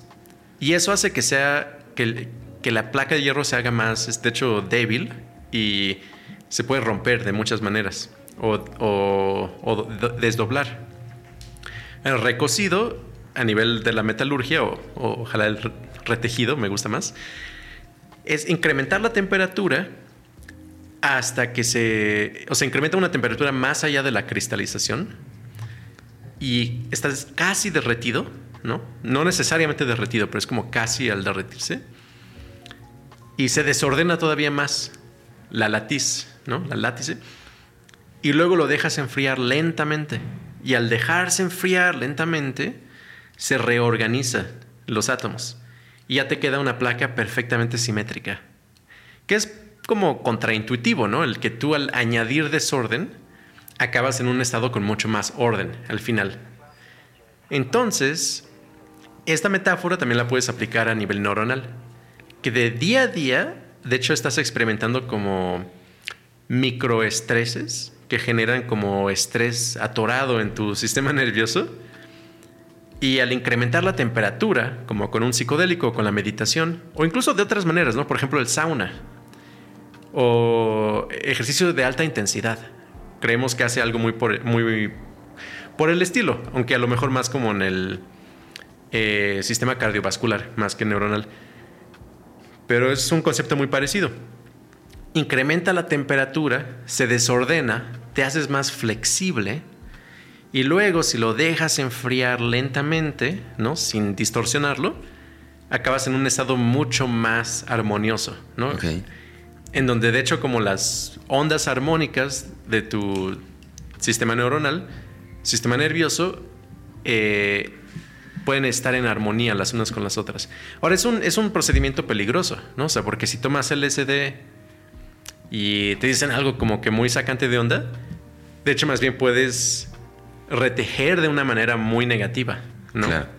Entonces hay que tener mucho cuidado, pero a nivel terapéutico tiene muchas promesas y yo creo que, bueno, hasta el fin de cuentas sí, o sea, para los traumas más difíciles, sí necesitas como una temperatura bastante alta y yo creo que algo así como el 5M o DMT pues es muy prometedor.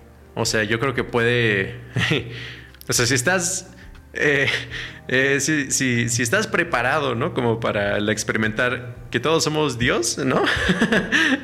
este, y estás preparado psicológicamente para eso, sí puedes reordenar cosas muy profundamente, ¿no? No importa el trama que hayas tenido, permite rearmonizar todos sus tu sistema nervioso. Ok, entonces ahí digo, para, para concluir esta parte de donde venimos, ¿no? La pregunta de cuál es la utilidad de la experiencia psicodélica en la investigación de, esto, justamente es entender que podemos modular la qualia, eh, situarnos en lugares en, en, esta base hedónica de la que hablabas, cambiar en ese, en ese punto y eso lo prueba, ¿no? Prueba de cierta manera que podemos hacer esto y de, esta manera, por medio de esa experiencia, de inducir esta experiencia por uno u otro camino, ahí está justamente el, punto ¿no? de, todo esto.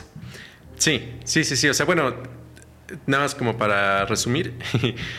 o sea, uno te dice, ¿no? La naturaleza de la valencia, ¿no? Que tiene que ver con la estructura matemática, con la armonía y la simetría, ¿no? Dos, te indica el hecho de que sí puedes modular la cantidad de qualia por segundo, ¿no?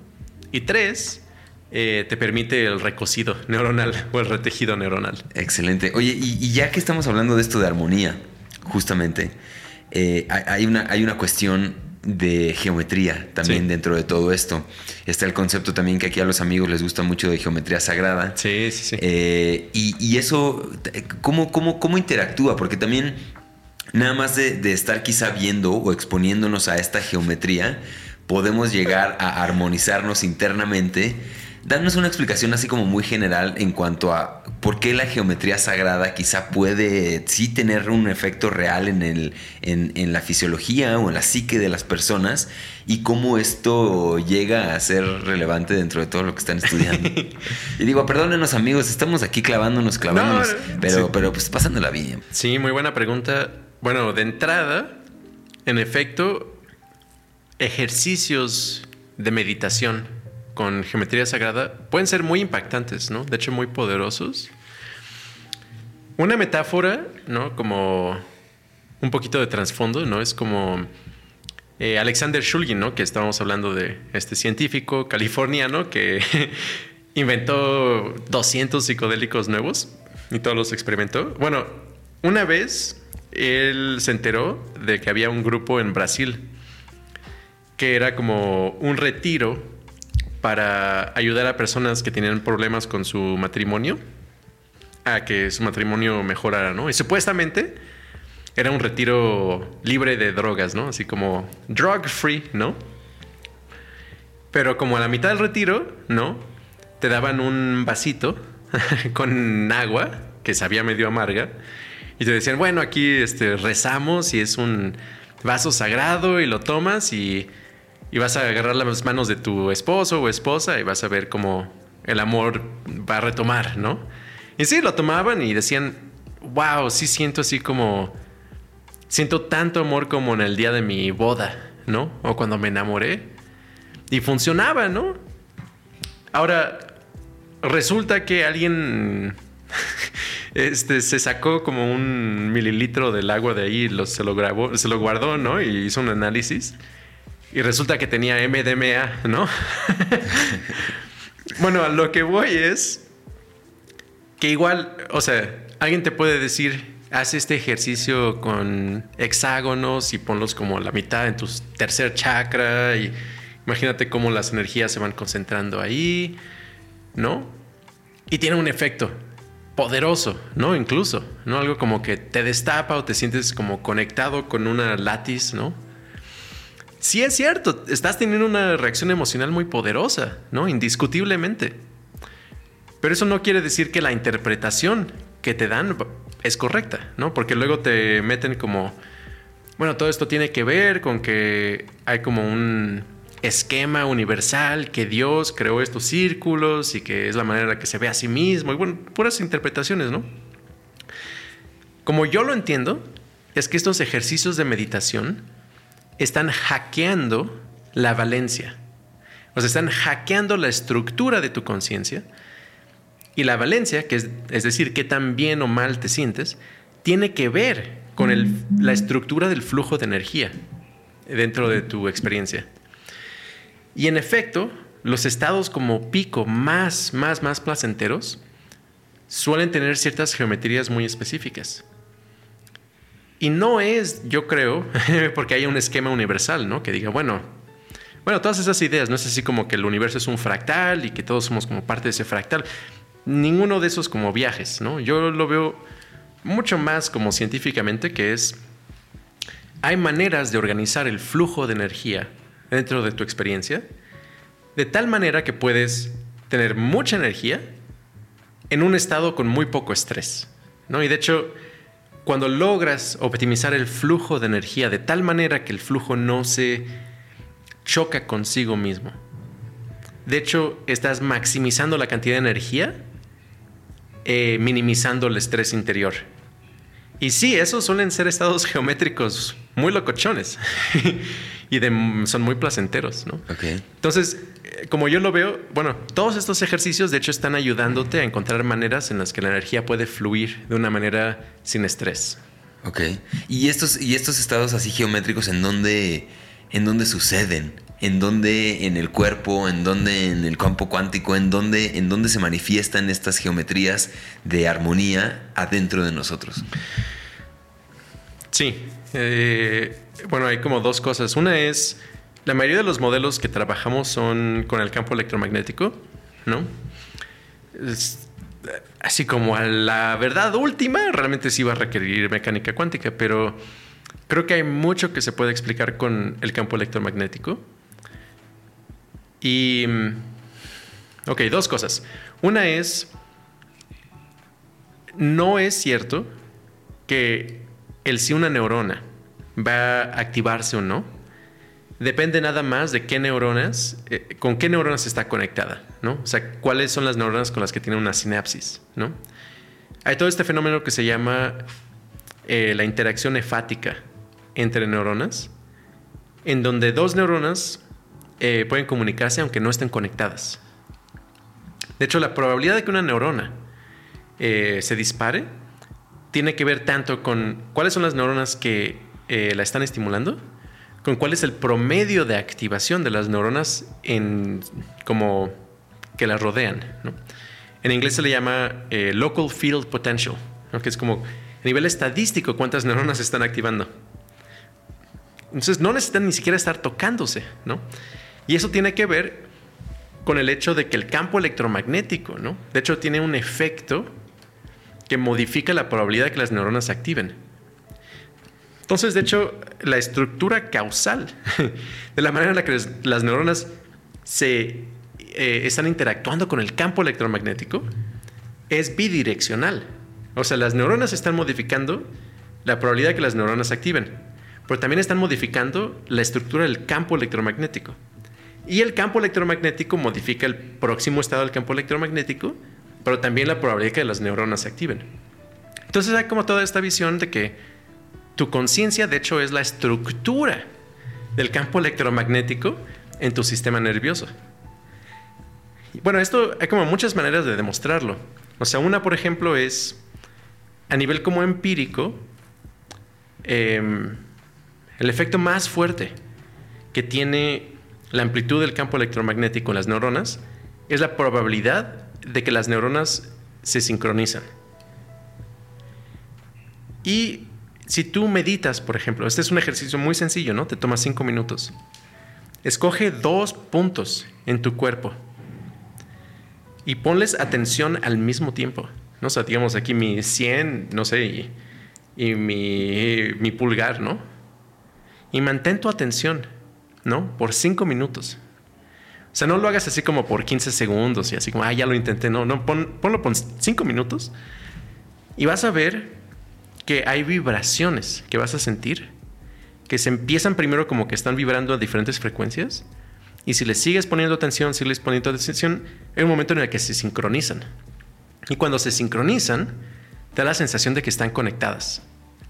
Y eso lo puedes hacer con cualquier dos puntos de tu cuerpo, ¿no? Y de hecho los llanas, que son estos estados de muy alta concentración, es cuando has hecho eso como para cualquier par de puntos en tu cuerpo y a todo tu cuerpo está sincronizado, ¿no? Y todo tu cuerpo está vibrando a la misma frecuencia. Bueno, ese yo lo considero como un efecto que la conciencia tiene sobre la actividad neuronal, ¿no? Entonces, a grandes rasgos, ¿no? Cuando estás teniendo una experiencia muy profunda, con estas geometrías muy bonitas, estamos hablando de la estructura del campo electromagnético y cómo los patrones de tensión y estrés en el campo electromagnético pueden disiparse de una manera muy eficiente, ¿no?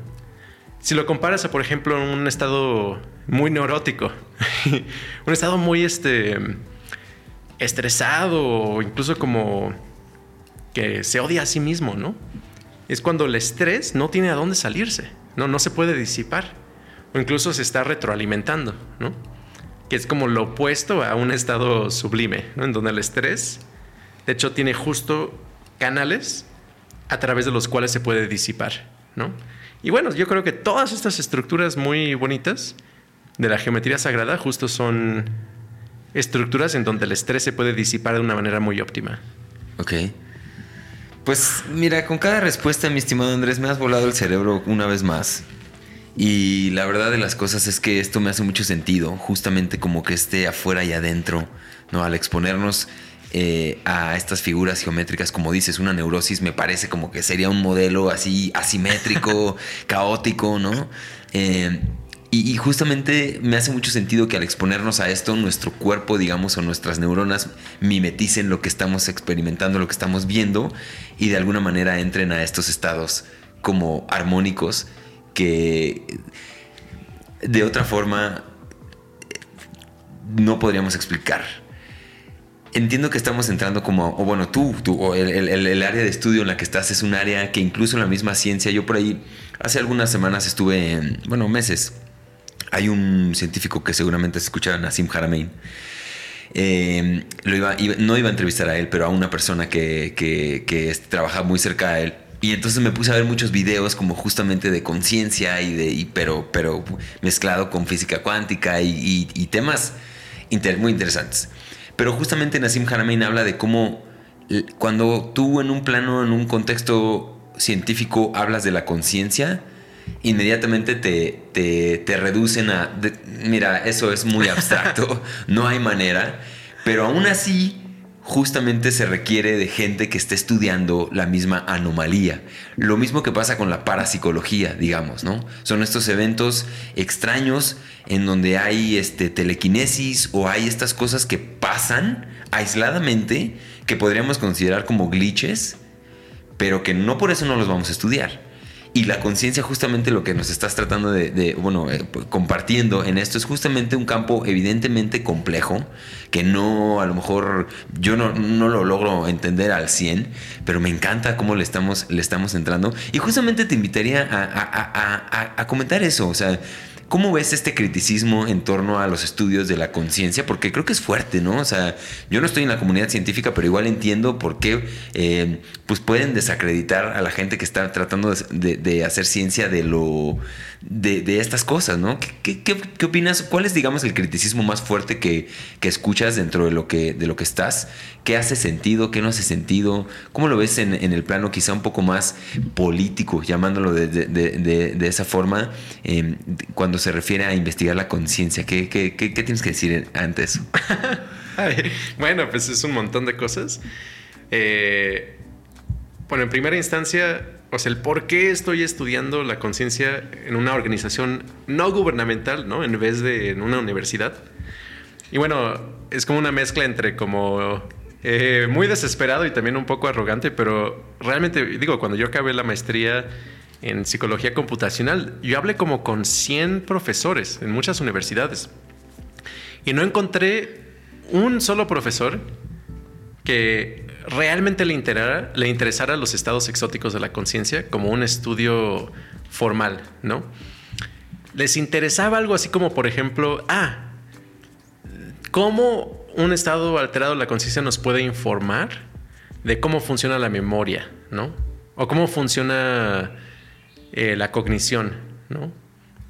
No les interesaba como ¿qué onda con la valencia positiva del 5ME o DMT? ¿no? Es así como eso no, no es algo para lo que puedes recibir este apoyo financiero en la academia, ¿no? Definitivamente no en el 2013, ¿no? Ahora ya se empieza a abrir. Y ahorita de hecho estamos colaborando con varias universidades, pero en ese momento no, era totalmente imposible. Y a nivel como filosófico, ¿no? Está toda esta corriente que es lo que se llama el eliminativismo de la conciencia. ¿no? Son personas que dicen, bueno, ya intentamos, ¿no? Como tomar la conciencia en serio y nunca ha llegado a ninguna parte, ¿no? Es como, nunca ha llegado a nada, ¿no? Realmente lo que está pasando en el cerebro es que hay algoritmos de visión y hay algoritmos de memoria y hay algoritmos de percepción táctil. Y sí, se están comunicando, ¿no? Y hay interacción de información, procesamiento de información colectivo y etcétera. Pero no hay nada real que sea la conciencia, ¿no? Incluso tienen como ideas de que la conciencia es un modelo interno que tenemos para, por ejemplo, modelar cómo nuestra atención se está moviendo, ¿no? y que es equivocado el pensar que la conciencia es algo real, ¿no? Que es de hecho como precientífico, pre eh, paradigmático, ¿no? El hablar de la qualia. Y yo creo que eso está como muy equivocado, ¿no? De hecho, un argumento muy sencillo, el por qué la conciencia es real, es ¿qué tienen en común, ¿no? La sensación de un aroma y los colores, ¿no? Ambos parecen totalmente distintos. Pero el hecho de que pueden ser combinados en una misma experiencia, te dicen que comparten algo, ¿no? esa capacidad de ser experimentados por un sujeto, ¿no? Esa propiedad es real, ¿no? Y de hecho es lo más importante que hay, ¿no? Y como yo, bueno, siempre digo, no me importa, ¿no? Si estás experimentando placer a través de algo visual o algo auditivo o algo táctil o emocional, ¿no? Lo importante es que te sientas bien, ¿no? Entonces, en efecto, lo importante es el bienestar de la conciencia, no en qué manera se presenta, ¿no?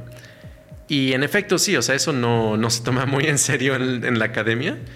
Y los pocos que lo toman en serio son así como, por lo general, que recibieron su fama por otras razones, ¿no? Y luego así ya como al final de su vida o en la mitad, pues es como, bueno, y ahora ya que me creen que no estoy loco, ¿no?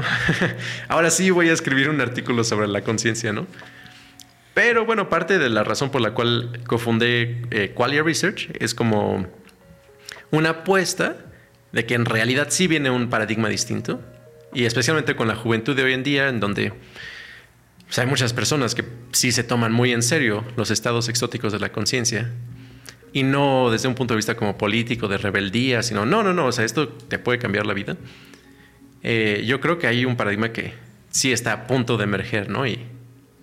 Sí me visualizo como yo y mi equipo como de los primeros que están como empezando, que no, si, si nos tomamos esto en serio y sí podemos publicar al respecto. Ok. ¿Y qué rol en esta, digo, volviendo a, tu, a, la, a lo que hablamos hace rato de la utopía y demás, em, ¿qué rol habrían jugado justamente los psicodélicos y estas eh, herramientas en esta supervivencia de la humanidad? O, esta, o este escenario en el que la armamos y entonces vivimos integrados por medio de tecnología, la naturaleza y, ¿no? O sea, tirando un poco visión hacia el futuro y entendiendo que hay algo serio detrás de esto y no nada más, no nomás es un, no nada más es una cuestión, porque también se, dice, ¿no? Aquí en, el, en, el mundo del, del, psicodélico que viene, digamos, a apoyar una industria, digamos, de la, de la psiquiatría que está pues ya medio quemada, ya no hay fármacos para tratar condiciones, pero es que eso es digamos que reactivo, ¿no? O sea, si lo usamos de una manera proactiva y como para diseñar realmente el futuro que queremos, ¿qué rol juegan ahí esos, estos psicodélicos? Y, hablando de una, en un, en una, en un contexto eh, pues antropológico absoluto, no nada más de casos, ¿no? No, no nada más de a ti te limpié el trauma, sino en qué contexto se daría esto a nivel, a escala, digamos, global. O sea, cuando naces te dan una inyección de tal o cual cosa, o a tus 18 años te hacen probar el DMT, o, en qué contexto tú ves que esto puede llegar a trascender a escala como más global. Bueno, la neurotecnología del futuro creo que nos va a sorprender a todos y va a ser algo como, o sea, no es así como, bueno, a los 18 vas a tener un ritual, sino más bien vamos a tener la capacidad de modificar la qualia en cada punto de nuestro cerebro con una precisión como de ingeniería, ¿no? Este. Mm, eh, nada, eso es, como una intuición, ¿no? O sea, por ejemplo, está, lo que se llama el test de WADA. Lo usan para identificar este, qué partes del cerebro puedes. Este, ¿Qué partes del cerebro puedes. Eh, ¿Cómo sería en español? Em, bueno, puedes dañar de una manera intencional para que no haya epilepsia. Ok. Hay una arteria, ¿no? En cada lado de, tu cuello, en donde si tú introduces un fármaco, por lo general es el pentobarbital, ¿no? Que es un barbitúrico que te pone a dormir. Pero si la inyectas ya en el cuello, ya hay una vena diferente, una arteria diferenciada, nada más le da a uno de tus hemisferios. Entonces, primero te pueden inyectar de tal manera que el hemisferio izquierdo se ponga a dormir, ¿no? Y te hacen una entrevista, ¿no? Y realmente le están hablando al hemisferio derecho, ¿no? y luego lo cambian, ¿no? Y luego le hablan al hemisferio izquierdo, ¿no? Y esto lo hacen como para identificar qué hemisferio es el más importante para, bueno, la cognición como más útil actualmente como común, ¿no? Por lo general la parte del lenguaje, ¿no? El razonamiento. Bueno, en principio esto lo podrías generalizar. De tal manera que en vez de que sea, digamos, este pentobarbital en un hemisferio y nada en el otro, a lo mejor ketamina en uno y LSD en el otro, ¿no? Entonces ya estamos hablando como de una capacidad de ingeniería del estado de conciencia mucho más este, precisa y mucho más general, ¿no? No es así como, ah, bueno, vamos a este, inundar todo tu cuerpo con el mismo químico, ¿no? En principio podrías segmentar el cerebro y decir, bueno, aquí tal químico, aquí tal químico, aquí tal campo eléctrico, aquí tal campo eh, magnético. Y si sabes lo que estás haciendo, pues podrías realmente explorar el espacio de posibles experiencias, que es muchísimo más grande que el espacio de posibles drogas o incluso el espacio de posibles combinaciones de drogas, ¿no? Y es un espacio gigantesco, o sea, mm, no, no, o sea, por así decirlo, estamos como a las orillas de una playa, ¿no? Y en realidad hay un océano. Este, ahora, eso sí, en toda esta investigación, yo creo que de cualquier forma, va a tener en común la sublimidad, ¿no? El que sea sublime. Y actualmente, en efecto, como hacer experimentos muy pesados sobre estados muy exóticos de la qualia, pues es muy peligroso, ¿no? Porque puedes tener estados muy negativos de conciencia, ¿no? Pero una vez que ya garanticemos que cualquier estado que exploremos tenga una valencia positiva muy elevado, ahí sí esta exploración va a ser, pues bueno, totalmente ética, ¿no? Claro. Sí, es como, si, entiendo bien, estás diciendo que no nada más se trata de, bueno, consume tal o cual fármaco, sino hacer mezclas de diseño que puedan realmente ir a los lugares que queremos ir y encontrar realmente la utilidad práctica de todas estas sustancias a partir de entender cómo funciona cada una en cada punto de, la psique y del, cerebro, ¿no? O sea, más o menos algo así. Es lo Sí, sí. Bueno, y ingeniería genética también, no digamos así como de, bueno, germline engineering, ¿no? O sea, de que a tu hijo le pones una configuración genética, sino en el momento terapia genética de neurona en neurona, ¿no? O sea, pon tú ahorita como que pensamos, este, bueno, todas las neuronas así como, ¿no? Desde 10 eh, kilómetros de altura, así como, bueno, hay poblaciones de neuronas. Bueno, no, yo creo que en el futuro vamos a tenerle, vamos a ponerle un nombre a cada neurona en tu cerebro, ¿no? Y vamos a entender qué función tiene. Y va a haber como un equipo de nanobots que le va a poner como ¿no? Todo, un, todo, como un equipo de asistencia a cada una de las neuronas, ¿no? Donde cada neurona tiene su función. Y además, pues, no solo tiene que ver tu estado de conciencia con cómo están conectadas las neuronas, sino también qué expresión de proteínas tiene cada neurona. Y de hecho hay muchísimos tipos de neuronas, ¿no? Un porcentaje muy alto de nuestra carga genética está codificando expresión de proteínas en diferentes partes de nuestro cerebro. Algunas neuronas generan la cualia del color y otras las cualias del, aroma y del sonido. Y yo creo que en, efecto, pues bueno, hay muchísimas otras cualias que no conocemos actualmente. Claro. Sí, como, como si yo llego y de repente barro así, hay unas hormigas y las barro y las quito y digo, a ver, cuando si realmente hago una investigación de quién es, a ver, mira, esta es hormiga, es papá de esta, es mamá de esta, a ver, todas tienen un, rol dentro de esto, no son hormigas, no son neuronas y se mueren y nacen, ni se mueren y nacen, sino que cada una sirve a un propósito. Y justamente es lo que estás, estás como comunicando, ¿no? De ir más allá, de indagar, de, de, tratar de encontrar un sentido. Hay otra palabra que, que, quería yo poner sobre la mesa para ver tu reacción, justamente. Y es este concepto del New Age. Ah, New Age. Sí, justamente quería hablar un poco de eso porque, porque digamos, em, es como me da mucha satisfacción y orgullo además que eres mexicano y, además casi, casi vecino ¿eh? de aquí. Este, pero bueno, el, el chiste es como pues hacer lo que trascienda, ¿no? No nada más comprarnos la conclusión como lo hace la ciencia de que también a veces la ciencia hace lo mismo, o sea, hay una correlación entre cosas y esto y, la ciencia oficial a veces lo decreta como absoluto, ¿no? Y, siento que el New Age a veces puede caer en esos, en esos planos de hay algo que ni siquiera está tan estudiado, tan probado, pero, lo, pero pues vende, ¿no? ¿Qué, opinión te merece esta palabra y, la situación actual de, sobre todo también en Estados Unidos, pues ya es una industria gigantesca, ¿no? La de los cursos y estas cosas. Viniendo desde, alguien que está en investigación, ¿qué opinión te merece ese concepto de, New Age? Eh, ¿En dónde están los riesgos de, dejarse ir así como eh, a ciegas? ¿Qué, tienes eh, para nosotros en ese concepto? Bueno, retomo el cómo la geometría sagrada se utiliza para mandar mensajes metafísicos muy extraños, ¿no? O sea, por un lado, ¿no? Yo no niego que hayan efectos de valencia muy poderosos, ¿no? O sea, es como decirle a alguien, este, que toma el MDMA, ah, eso simplemente es una droga, ¿no? No, no es real, no es auténtico, ¿no? Y lo experimenta y no, no es cierto. De hecho, este es el mismo amor que sentí cuando mi hijo nació, ¿no? O sea, es como, es auténtico, es real. Pero eso no implica que la interpretación que se esté usando sea correcta, ¿no? Entonces, bueno, en el New Age, ¿no?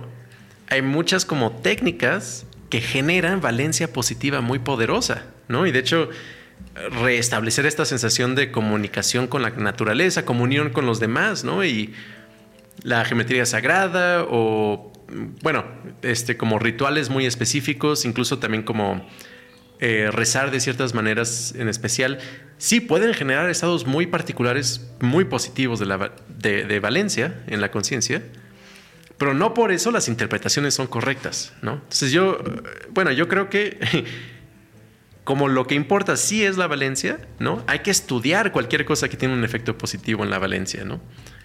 Pero hay que asumir por lo general que un 99.9% de las ocasiones la interpretación va a ser como muy random, ¿no? Y no tiene nada que ver con lo que realmente está pasando, ¿no? O sea, pon tú como... Bueno, una de estas... Eh, em, bueno, la electricidad, ¿no? O sea, por ejemplo, antes de que hubiera un modelo de qué es la electricidad, el ver chispas, ¿no? O sea, es como pues pareces un mago, ¿no? místico, que tienes una capacidad como sobrenatural, ¿no? Pero al fin de cuentas, no, hay un campo electromagnético y tiene ecuaciones diferenciales y esto lo explica y podemos modelarlo y, y 200 años después tienes un iPhone, ¿no? Igual, con los fenómenos extraños de la Valencia, ahorita es así como, ah, mira, hacemos esto y pueden salir chispas, ¿no? Sí, hay chispas aquí, ¿no? Pero Todavía nos falta como desarrollarlo en una ciencia para que hagamos como el iPhone de la conciencia en 200 años. Ok, o sea que, realmente es, como un poco, por ejemplo, uno de estos eh, estandartes ¿no? de la, del New Age que puede ser por ahí la astrología. Eh, no, o sea, es como estas, estas cosas que, oye, es que tu, tu personalidad es así o así, según cómo están los astros colocados son esas chispas, ¿no? Que además esas chispas salieron hace, hace, hace este, algunos milenios. O sea, se viene observando justo cómo influyen los astros en, en algo acá. Y ahí hay algo, hay algo. Ahora, podemos descartarlo, podemos pensar que es pensamiento mágico, que es que, ay, guay, no, pues es, ¿no? O podemos realmente indagar y, y, ver qué hay detrás de eso. Es más o menos a lo que te refieres con, con eso de que hay algo ahí. Mm, no sé sobre la astrología y de hecho yo no he visto ninguna evidencia de que haya chispas ahí. Ok, ok. Súper válido. Eso sí, yo creo que es placebo. Ok. ¿Por qué? Porque he visto análisis de personalidad de, dependiendo de en qué momento naciste y no hay ninguna correlación. ¿no? Con este, exámenes de personalidad como de qué tan extrovertido, qué tan abierto seas a las experiencias. Yo me imaginaría que si hubiera una influencia con los astros, habría algún tipo de correlación y que yo sepa no la hay. Y ahí sí yo creo que es placebo. Y bueno, y hay una explicación que es que nos gusta mucho el que alguien nos diga algo interesante de nosotros mismos, porque somos todos un poquito narcisistas, ¿no? Entonces es como, ah, sí, bueno, yo soy un Libra, ¿no? Eso lo explica. Nos gusta como la creación de el ser, ¿no? El, el, ego propio. Este, más bien con lo que a lo que me refiero de chispas, es más bien como el ok, vamos a, por ejemplo, prácticas New Age de cultos, ¿no? Y cosas así, es como, vamos a vernos a los ojos por 15 minutos, ¿no? Y agarrarnos de la mano. Sí, cosas interesantes pasan, ¿no? Ahí sí hay chispas, ¿no? Y hay que entender qué es lo que está ocurriendo. este, y a lo mejor tiene que ver con la sincronización de ritmos biológicos, por ejemplo.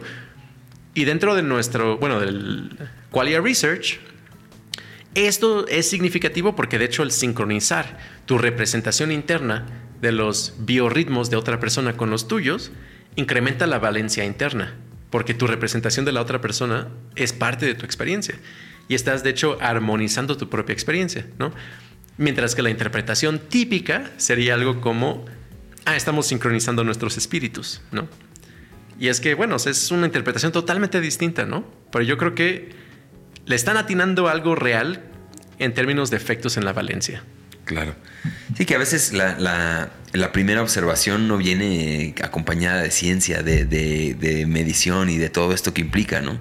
A veces viene nada más de, oye, aquí está pasando algo y si nos vemos a los ojos o hago una meditación al espejo y me quedo viendo al espejo y de repente siento que, mi, alrededor se, se fragmenta o lo que sea, también es una fuente para empezar a, investigar estas cosas, ¿no? Y es un poco esta última, bueno, esta siguiente pregunta que te quiero hacer, que es, eh, bueno, vamos a hacer una, pequeña como pausa porque Ya se están cumpliendo los 15 minutos.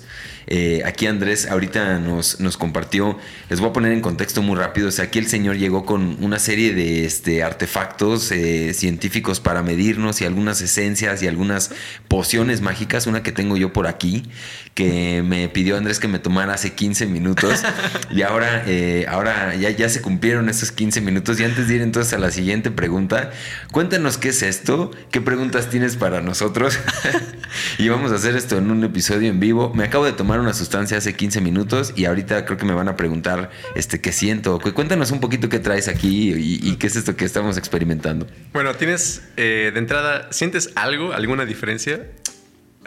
Mm. es sutil, es sutil. Sutil, como, como a lo mejor una...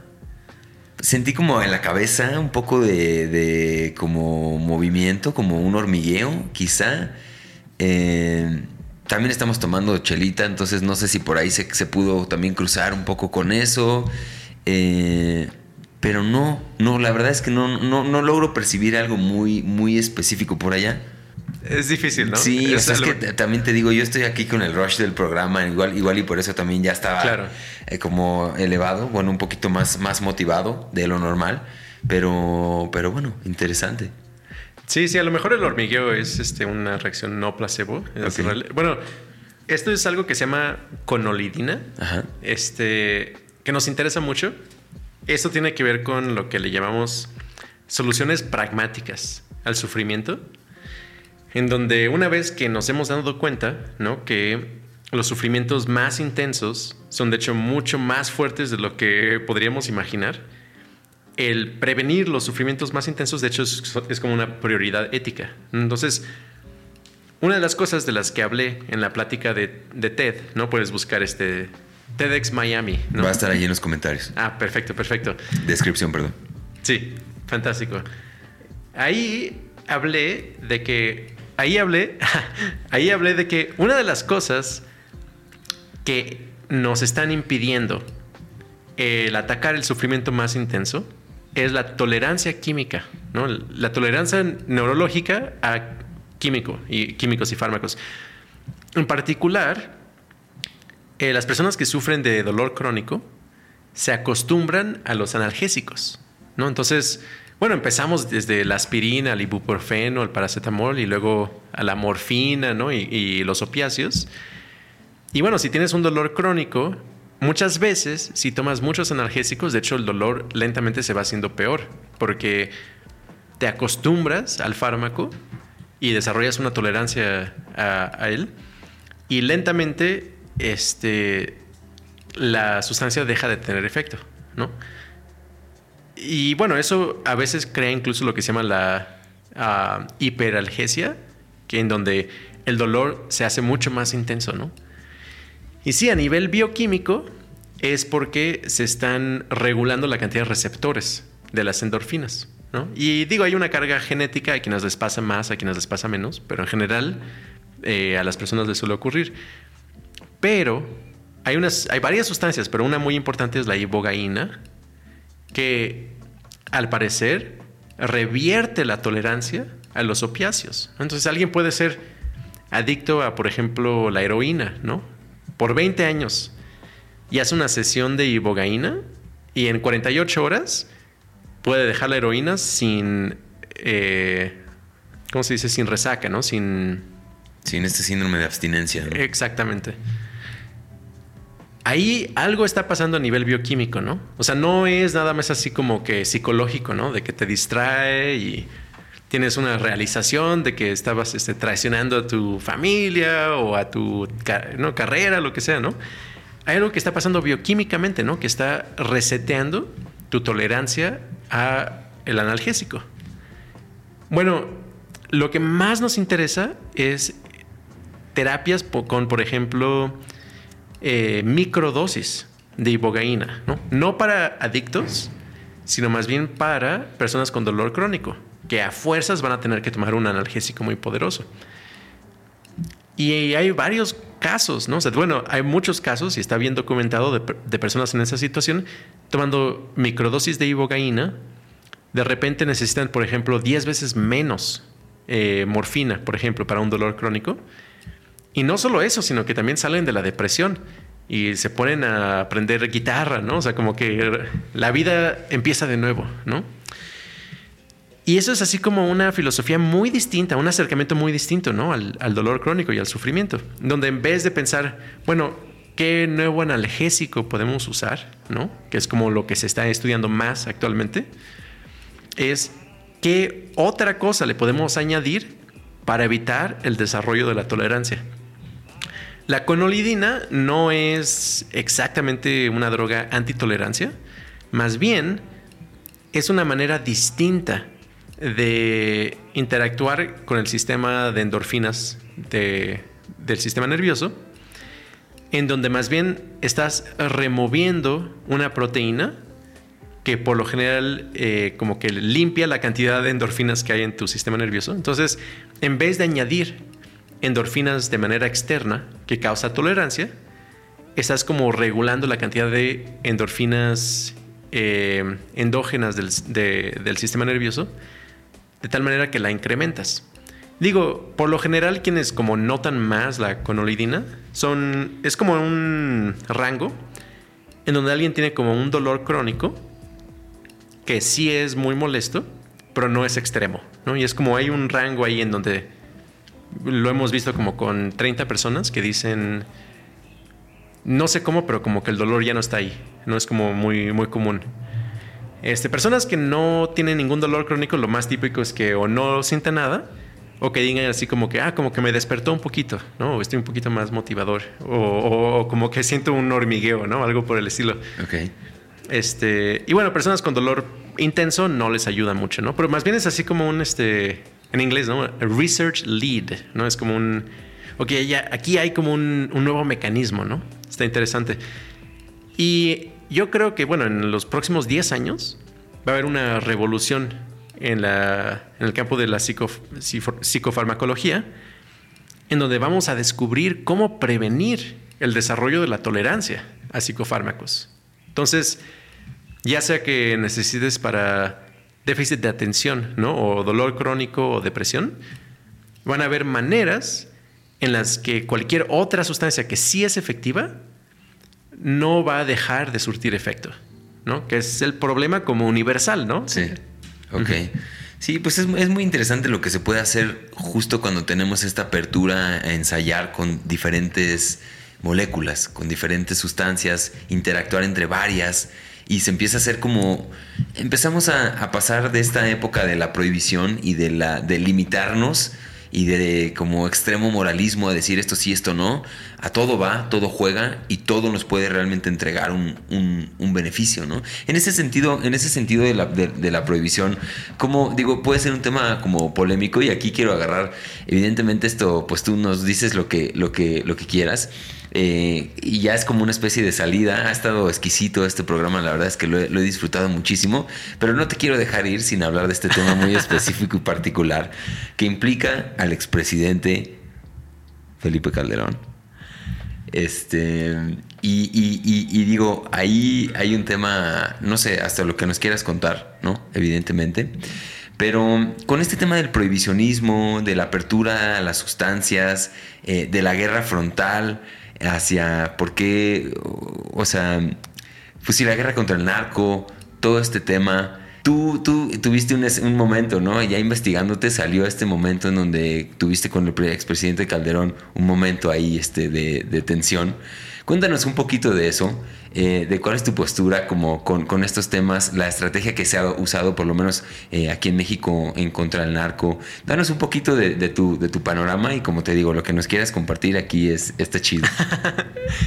este, bueno, en su momento, este, eh, digo una clarificación, es como, hay muchas personas que piensan, bueno, hay como este cuate Calderón le estaba dando un premio y él le gritó, ¿no? Bueno, en realidad yo como lo percibiera, el es el Premio Nacional de la Juventud por este eh, desempeño académico y lo daba el Instituto Nacional de la Juventud y yo lo percibí así y en el discurso de Calderón lo que ocurrió es que él dijo que hoy en día nadie que violente la democracia se queda impune, ¿no? Y a mí me pareció, bueno, eso es falso, ¿no? Él habiendo cometido fraude, ¿no? Y es, bueno, todo un tema, el, la evidencia de por qué cometió fraude. Este, pero a mí me pareció, bueno, le está mintiendo y está usando como este grupo de chavos muy con mucho desempeño como para justificar, ¿no? Dice, bueno, enfrente de estos cuates, ¿no? Con mucho desempeño académico y con este, muchas capacidades diversas, puedo decir esto y por lo tanto es como una impunidad muy, muy como de segundo grado, ¿no? No solo queda impune, sino que además puedes decir que queda impune, ¿no? Este, eso me cayó muy mal y de hecho yo pensé, si no digo algo ahorita, eh, me voy a arrepentir, ¿no? En el, ah, no, no me lo voy a perdonar, ¿no? Entonces, este, pues sí, le tuve que decir en el momento, ¿no? Este, gritarle, este Ahora, en lo que refiere a la prohibición, o sea, yo no soy tan optimista de que regulando los psicofármacos se acabe el narcotráfico y se acaben eh, eh, los cárteles, ¿no? Desafortunadamente yo creo que hay razones muy profundas por las cuales, de hecho, probablemente van a sobrevivir cualquier tipo de legislación que cambien eh, las penalidades por los psicofármacos. Y es un tema muy complejo y de hecho interactúa con la inteligencia artificial de una manera muy poco trivial que no tiene nada que ver con las narrativas convencionales. Ok, a ver. Eh, o sea, es que el futuro va a estar muy raro porque vienen tecnologías, lo que se llaman asimétricas, ¿no? En donde, o sea, por mucho tiempo hemos estado como en el confort de que la guerra es más fácil protegerse que atacar, ¿no? Pero ahora con la inteligencia artificial se va a poner muy loco porque van a existir estas tecnologías en donde vas a poder usar drones diminutos, ¿no? Tipo insecto, con explosivos eh, shaped charges, como se dice en inglés, ¿no? Y reconocimiento de voz y reconocimiento de movimiento, reconocimiento de cara. Eh, lo va a cambiar todo, ¿no? Y yo creo que probablemente el cártel va a usar esas tecnologías. De hecho, ya como evidencia del cártel usando drones con explosivos, que no los han utilizado muy bien, ¿no? Pero yo creo que es simplemente un factor de tiempo. Entonces, bueno, o sea, cualquier regulación que pensemos, eh, van a ocurrir cosas muy raras en el futuro, ¿no? Y de hecho, también las elecciones se van a hacer muy raras en el futuro cuando tomemos en cuenta la, desinformación incrementada con la inteligencia artificial, o sea, nos las próximas décadas van a estar muy raras, ¿no? O sea, ni siquiera así como, ah, los conservadores se van a ganar o los liberales. No, no, no, es otra cosa, otro, otro onda, ¿no? Otra, es otro rollo. Estamos en otro rollo, ¿no? Nada que ver con el 2006, ¿no? Este, entonces, bueno, por eso no, no como que apoyaría o o estaría a favor de una política en particular, un partido en particular, porque realmente lo que necesitamos es mucha inteligencia, mm, pensando paradigmas muy distintos, ¿no? Un cambio, eh, un cambio de fase, ¿no? En cómo pensamos en todo esto. Ahora, independientemente de todo eso, sí hay que legalizar las drogas, ¿no?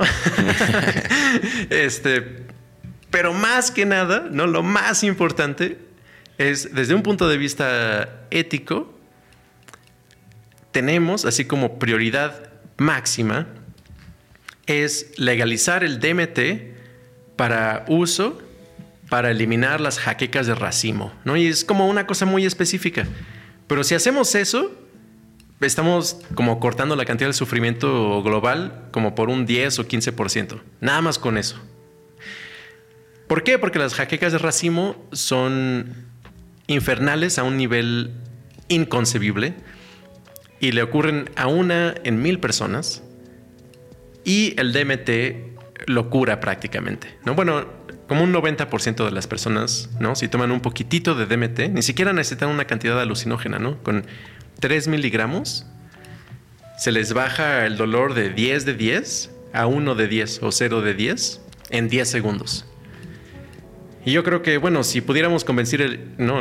presidentes o políticos de una nación, legaliza el DMT para ese objetivo, pues sí sería como un cambio muy importante. Y yo como, bueno, me interesa así como hacer un cambio importante en la conciencia, más que afiliarme con una estructura de poder actual, ¿no? Es como, hay que ser muy pragmáticos, hay que reducir el sufrimiento con los métodos que podamos. Ok. Sí, es, volvemos a lo mismo, ¿no? Del el, ejemplo que di hace rato de las hormiguitas.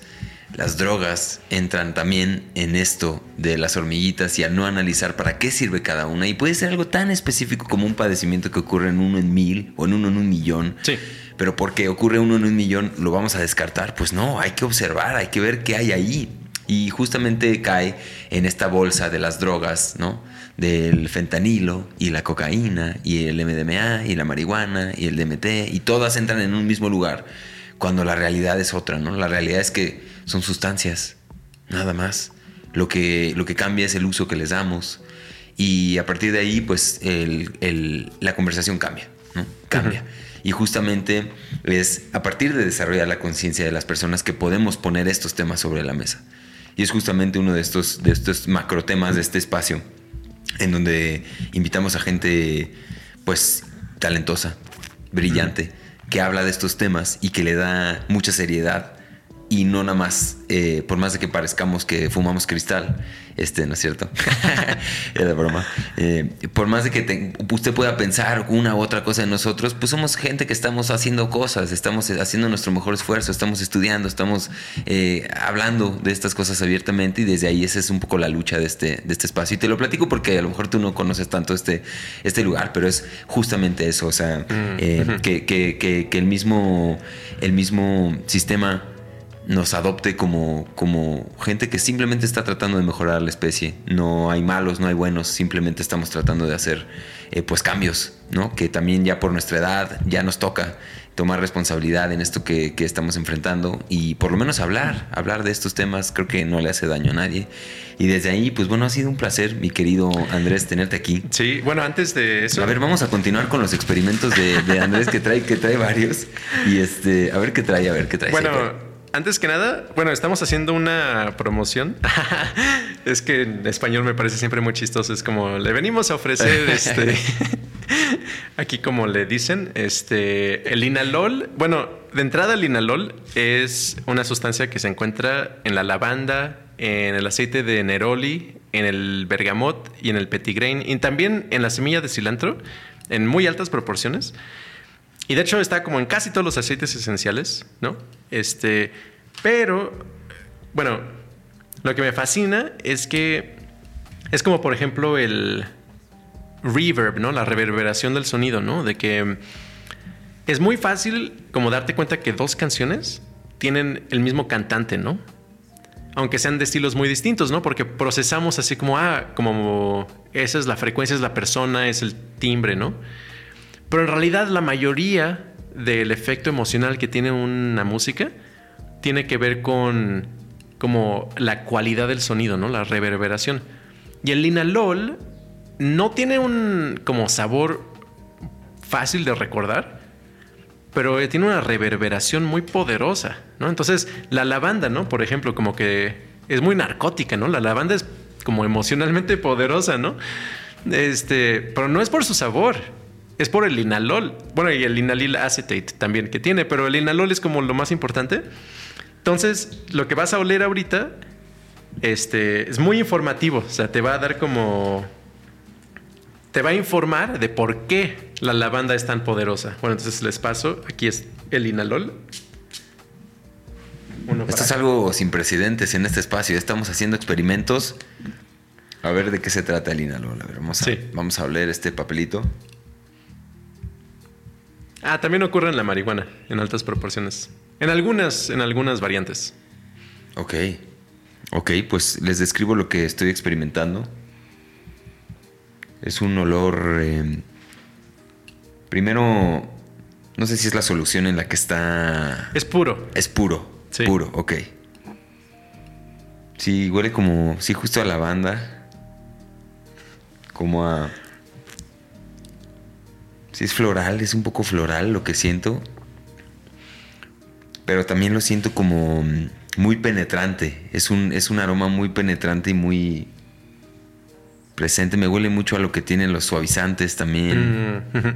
¿A poco no tiene como volumen? O sea, como tiene un factor espacial como expansivo.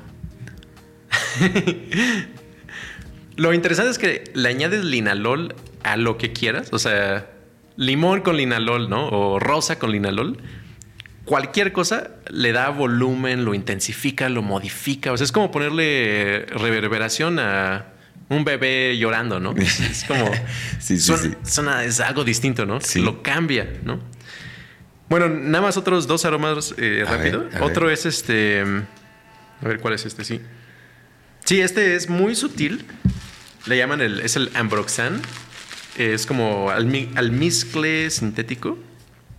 Hay perfumes que tienen mucho Ambroxan, por ejemplo, Dior Savage, el que en el que está Johnny Depp, este lo anuncia Johnny Depp, pero es como muy sutil, pero también es justo esta idea de que es algo de trasfondo que te modifica como una reverberación y no es un sabor en particular. O a ver aquí. Pues yo aquí sigo pegado con el inalol, ¿eh? Sí, sí, no, el Yo linalol- sigo pegado, gracias. Eh, El inalol es natural, ¿no? 100% natural. El ambroxan es sintético, ¿no? Y de hecho causa una revolución en, en la perfumería. Y es muy sutil. De hecho hay compañías que te venden así nada más como un perfume con ambroxan nada más. Y es como sutil, pero pon tú, tú este, esparces ambroxan en tu departamento. Alguien llega y va a decir como, no sé por qué, pero es como muy este ac- acogedor. Es como muy muy suave. Hay algo como que me recibe con una sonrisa. Pero es sutil, ¿no? A menos que sea alguien que sepa de perfumes, ¿no? Y dice, ¿por qué huele Ambroxan aquí, no? Este. Pero a mí me encanta. Bueno, y también es como que se lo añades a lo que sea y te lo va a modificar de una manera interesante, ¿no? Y es poco es difícil de predecir. A lo, que, a lo que quiero ir con esto también es entender el trasfondo de este experimento. Sí. ¿Sabes? O sea, Sí, de, sí, de sí. entender por qué oler, ponernos a mí y al David que anda por aquí a oler algo, justifica, digamos, justo la experiencia subjetiva que tengo yo, la que tiene él, la que tiene él. Y cuéntanos un poquito de esto mientras nos platicas la siguiente, la siguiente fragancia. Sí, no, es que este. O sea, por ejemplo, el Ambroxan. El, bueno, el Linalol es como potente y mucha energía. El Ambroxan es como de alta valencia. O sea, es como. Hay esta, esta frase, ¿no? De que las personas no saben lo que quieren hasta que se los muestras, ¿no? O sea, tú no sabes que quieres algo con esa suavidad hasta que lo experimentas. Y de hecho, ¿no? Un- una frase que yo digo es, la valencia habla por sí mismo, por sí misma, ¿no? La valencia habla por sí misma. Es decir, o sea, el dolor es el opresor de todo mundo. O sea, aunque tú digas desde ante antemano, no, a mí el dolor no me importa, ¿no? El sufrimiento no me importa. Cuando lo estás experimentando, vas a querer quitártelo, ¿no? Y si no, es que estás mintiendo. este, o no estás experimentando el sufrimiento realmente. Y cuando te dan algo que en efecto tiene algo que modifica tu valencia, inmediatamente te das cuenta de lo significante que es. Ahora, con los aromas es como sutil, ¿no? Tampoco es así. Bueno, o sea, un ejemplo mucho más poderoso es como el MDMA, ¿no? Alguien puede decir, ah, no, eso de que dices de la felicidad o lo que sea es muy superficial, ¿no? Pero si le platicas de la posibilidad de que todos vamos a estar en un estado como el MDMA a largo plazo, cuando le está empezando a pegar el MDMA, dicen, sí, ok, lo que estás hablando sí es significativo, ¿no?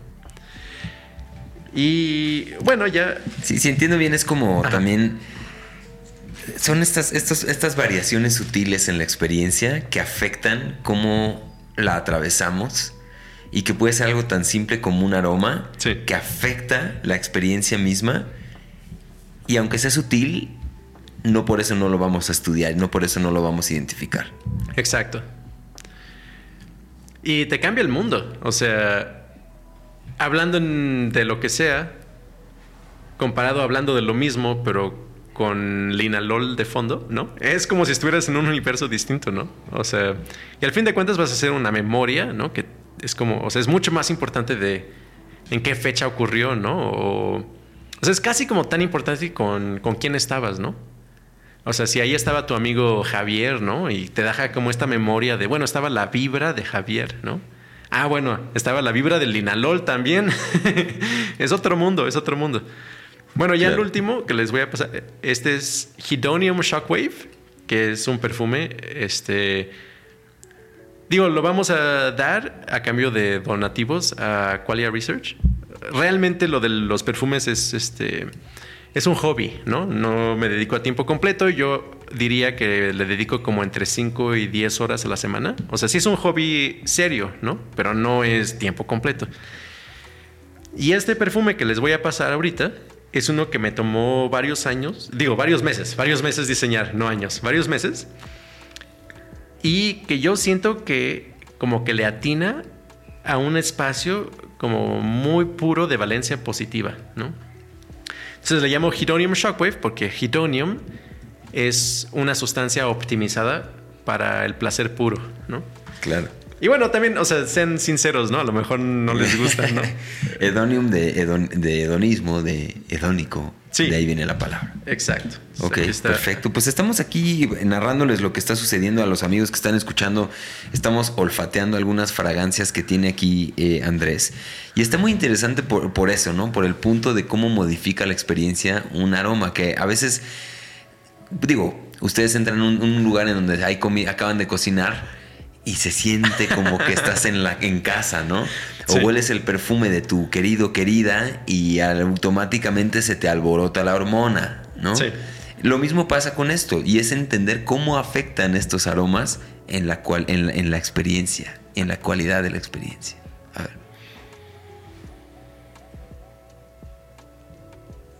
Órale. Sí está locuchón. Le puse amor. además, además trae amor. Además trae amor. Sí, pues son, son aromas. Este, tú, David, ¿qué, ¿a qué te huele? No sé describirlo, pero huele bien. No sabe describirlo, huele bien. Sí, está muy interesante este. Es como un... Me huele a chocoretas. Órale. Como a menta. Ah, va, va, se parece más al Ambroxan. Ah, ok. Tiene Ambroxan Está bien, está bien. Pues este está muy interesante. Está muy interesante. Pues bueno, ahorita seguiremos, seguiremos platicando de estos, de estos aromas. Vamos a ir cerrando el programita. Sí. Que ha estado muy bueno. Lo he disfrutado mucho. Muy distinto. Muy distinto a lo que, a lo que normalmente tenemos aquí. Y lo he disfrutado mucho. Este, empezando también porque fue recomendación aquí de mi buen amigo David. Este, un saludo al ciberespacio, ya que lo vea después, también le mandamos por allá saludos a David. Em, y pues bueno, así nos estaremos eh, experimentando cada vez más en estos realmos. Eh, jugaremos diferentes juegos, haremos diferentes cosas. Se vienen cosas chidas en este espacio. Eh, y vamos ahora sí a las preguntas finales que todos los invitados responden y contestan. Vamos a, estamos agregando una nueva pregunta. Son cuatro preguntitas al punto. Vámonos con la primera. Y esa es, ¿qué consejo le darías a una versión eh, más joven de ti, a una versión, este, quizá, bueno, cualquiera que puedas tú visualizar en el tiempo, una versión más joven, si pudieras comunicarte con esa versión más joven de ti, ¿qué consejo le, le darías a ese Andrés en el tiempo? Órale. A ver, a los 12 años yo le diría, aprende a programar en Python y hacer visualizaciones como con processing o shader, ¿no? Muy específico. Sí, sí. Y a cualquier, bueno, como joven eh, con aptitud matemática, yo le diría eso, ¿no? Que no se espere, ¿no? Que no se espere a la universidad para empezar a programar, porque es como un multiplicador de su, de su poder causal muy fuerte, y especialmente ahora y cada año más. Eh, yo creo que a los 16 años diría, pues ponte a meditar muy rigurosamente, ¿no? Por lo menos media hora al día, idealmente una hora al día, ¿no? O sea, tómatelo en serio. Y también porque hay mucha como auto, ¿cómo diríamos? Como... Bueno, uno como que se miente a uno mismo, ¿no? De, ay, sí, yo medito todo el tiempo, pero así, si cuentas, ¿no? ¿Cuánto en realidad, ¿no? Importa mucho, ¿no? Y de hecho, sí importa como cada minuto. Yo lo recomendaría mucho y en especial que aprenda el paradigma de los llanas. O sea, porque sí toma un tiempo, pero en promedio estamos hablando de si eres un meditador serio, ¿no?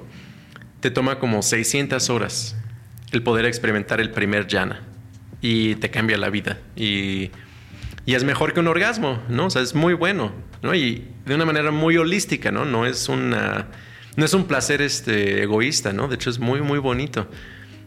Entonces, bueno, este esos serían como mis dos recomendaciones más importantes. Obviamente a todo el mundo, pero en especial como a los jóvenes. Ok, excelente. Buenísimo esa, esa respuesta. La siguiente es eh, una que estamos introduciendo en esta nueva temporada. La estamos cambiando por unas anteriores, que ya, ya verás los episodios que, hubieron y, te darás cuenta. Y, en esta hablamos de los mitos. Hablamos de. Estoy muy clavado con este concepto de los mitos como una necesidad del ser humano para explicar lo inexplicable eh, y eso le da profundidad de sustento a la experiencia misma. Eh, el mito, bueno, hay una, hay una cualidad que, bueno, es quizá en todo momento, en el futuro lo habrá, pero que está lejos de ser comprendida por nosotros y por lo tanto necesitamos mitos que expliquen esto para que podamos vivir tranquilos y libres de ansiedad. Pero ahí la pregunta es justamente, ¿cuál desde tu punto de vista podría ser uno de los mitos más peligrosos que nos contamos como especie. Eh, ¿Qué dirías en ese, en ese aspecto? Algo que la humanidad se cuenta repetidamente, que dirías, momento, démosle doble clic y tratemos de analizar qué es lo que hay realmente ahí. Ojo con esto. bueno, el más peligroso, de hecho no lo quiero replicar, entonces me voy al segundo más peligroso. Y el segundo más peligroso sería el del mundo feliz. Ok. Que es un trabajo de propaganda, o sea, en realidad no es un... O sea, es literatura barata, o sea, el, mundo feliz de Aldous Huxley, o sea, lo lees y acabas más desinformado de lo que empezaste. Entonces ese a la basura. Ok. El mundo feliz, entonces. Sí, sí, sí. No, más bien hay que tomarse la Valencia en serio y darse cuenta de lo real que es el sufrimiento que existe, ¿no? Y que si sí hubiera algo que fuera como el Soma, de hecho sería muy bueno. Pero además de que cómo se describe el Soma, realmente es como propagandístico y realmente no funciona así, ¿no? De hecho, el incrementar tu placer y tu bienestar incrementa tus intereses y la extroversión que tienes, ¿no? Y de hecho, es lo opuesto a ser sumiso, ¿no? De hecho, o sea, las personas que son sumisas eh, de bajo estatus social por lo general se deprimen y tienen ansiedad. Y de hecho, el combatir la depresión suele incrementar tu eh, sensación de estatus, ¿no? Entonces, de hecho, ir en contra de la, depresión es lo opuesto a un mundo feliz, ¿no? De hecho, te hace como mucho más. Te pone más a una disponibilidad de. Eh, echarle ganas. ok, excelente. Pues ese es el mito entonces, el mito del mundo feliz. Eh, siguiente pregunta, ¿qué es para ti, mi estimado Andrés, vivir con los pies en la tierra?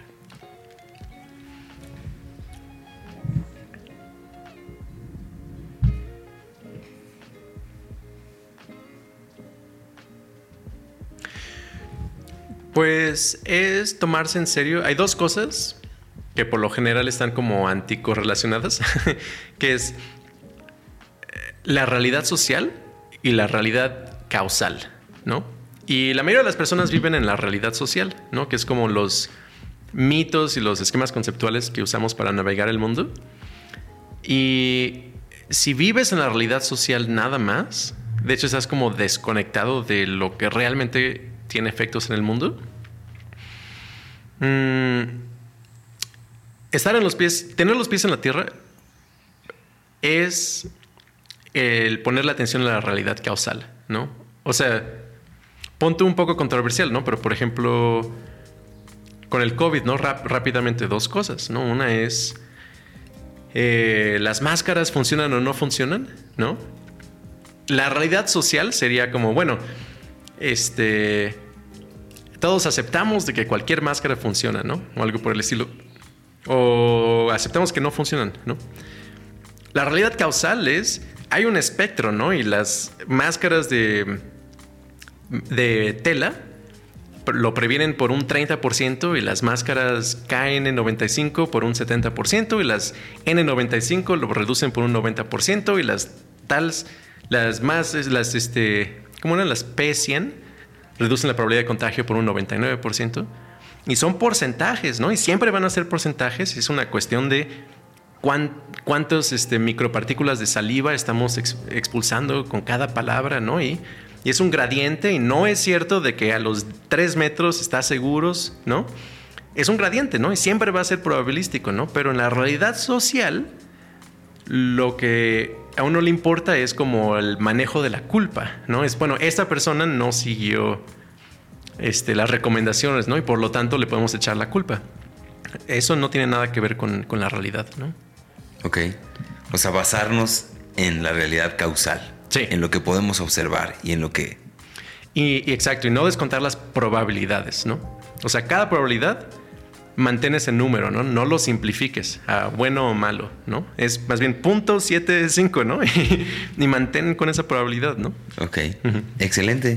Buenísimo, mi estimado Andrés. Pues ha sido un gusto, tras dos horas y cachito, de estar aquí cotorreando, este, olfateando las esencias que, trajiste, eh, probando las sustancias que también trajo. Aquí hubo de todo, hubo un poco de todo.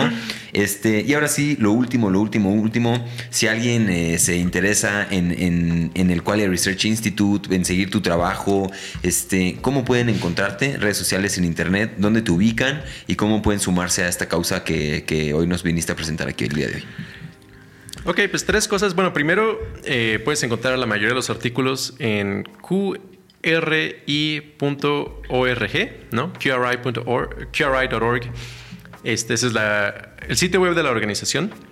Luego yo tengo un blog que se llama qualiacomputing.com este, que es un poco más personal, ¿no? Un poco como este el umbral que tiene que ocurrir para compartir cosas ahí es menor, ¿no? En, QRI es mucho más formal, ¿no? Es como publicaciones más formales, este, más bien como de carácter académico. En mi blog eh, soy un poco más abierto de hablar de más cosas. Luego también tengo un canal de YouTube, eh, nada más busca mi nombre, ¿no? Andrés Gómez Emilson en YouTube. Y en redes sociales, pues la que importa realmente sería el Twitter, porque Facebook ya está saturada y, y no uso Instagram, ¿no? Entonces, este, pues encuéntrame en Twitter por mi nombre y Alge Calipso, me imagino que lo pondrás en la descripción. Este, lo segundo es, pues bueno, donar, eh, si les interesa, hay proyectos muy interesantes que vamos a anunciar en los próximos meses que yo creo que van a cambiar el, no, bueno, el, lo que creemos que es posible, ¿no? Cuando en lo que se refiere a estudiar la conciencia, unas cosas muy impactantes que vamos a, anunciar en unos meses y para los cuales sí necesitaremos eh, financiamiento, ¿no? Y entonces, ojalá, si tienen los medios, eh, pues el poder este, financiarlo, donar a Qualia Research Institute. Y bueno, finalmente para los jóvenes, pues obviamente les recomiendo mucho aprender a programar en Python y a meditar mucho, especialmente los llanas, de nuevo. Perfecto, perfecto. Pues sí, pues ahí estuvo mi, querido Andrés Gómez Emilson, eh, punta de lanza, punta de lanza en investigación de conciencia, la neta, vayan y chequen lo que está haciendo, está súper interesante, está bien locochón el contenido, este va a requerir mucha atención porque, porque no, es, no, es, no es sencillo para alguien que viene de fuera como yo, me ha costado bastantes este, jaquecas, eh, ¿cómo, se ¿no es cierto? Pero, pero este, este, bueno, pues un gusto tenerte aquí, mi estimado Andrés. Eh, amigos, les recuerdo que este espacio estuvo traído a ustedes por mí y por Héctor Escajadillo, así que vayan a héctorescajadillo.com. Este, vamos a estar colgando nuevos episodios, nuevos, este, nuevas locuras. Eh, manténganse sintonizados. Gracias por estar aquí, gente de Argentina, de Chile, de Ecuador, de Colombia, de Bolivia, de Perú, de México, de Estados Unidos, de España, de todos lados del mundo nos siguen. Gracias, un abrazo a ustedes por apoyar este proyecto. Últimas palabras, mi estimado Andrés. Eh, cultiven la valencia positiva y uh, eliminen el sufrimiento. Muchas gracias. Perfecto, buenísimo. Amigos, yo los veo en el próximo episodio de Con los pies en la tierra. Adiós.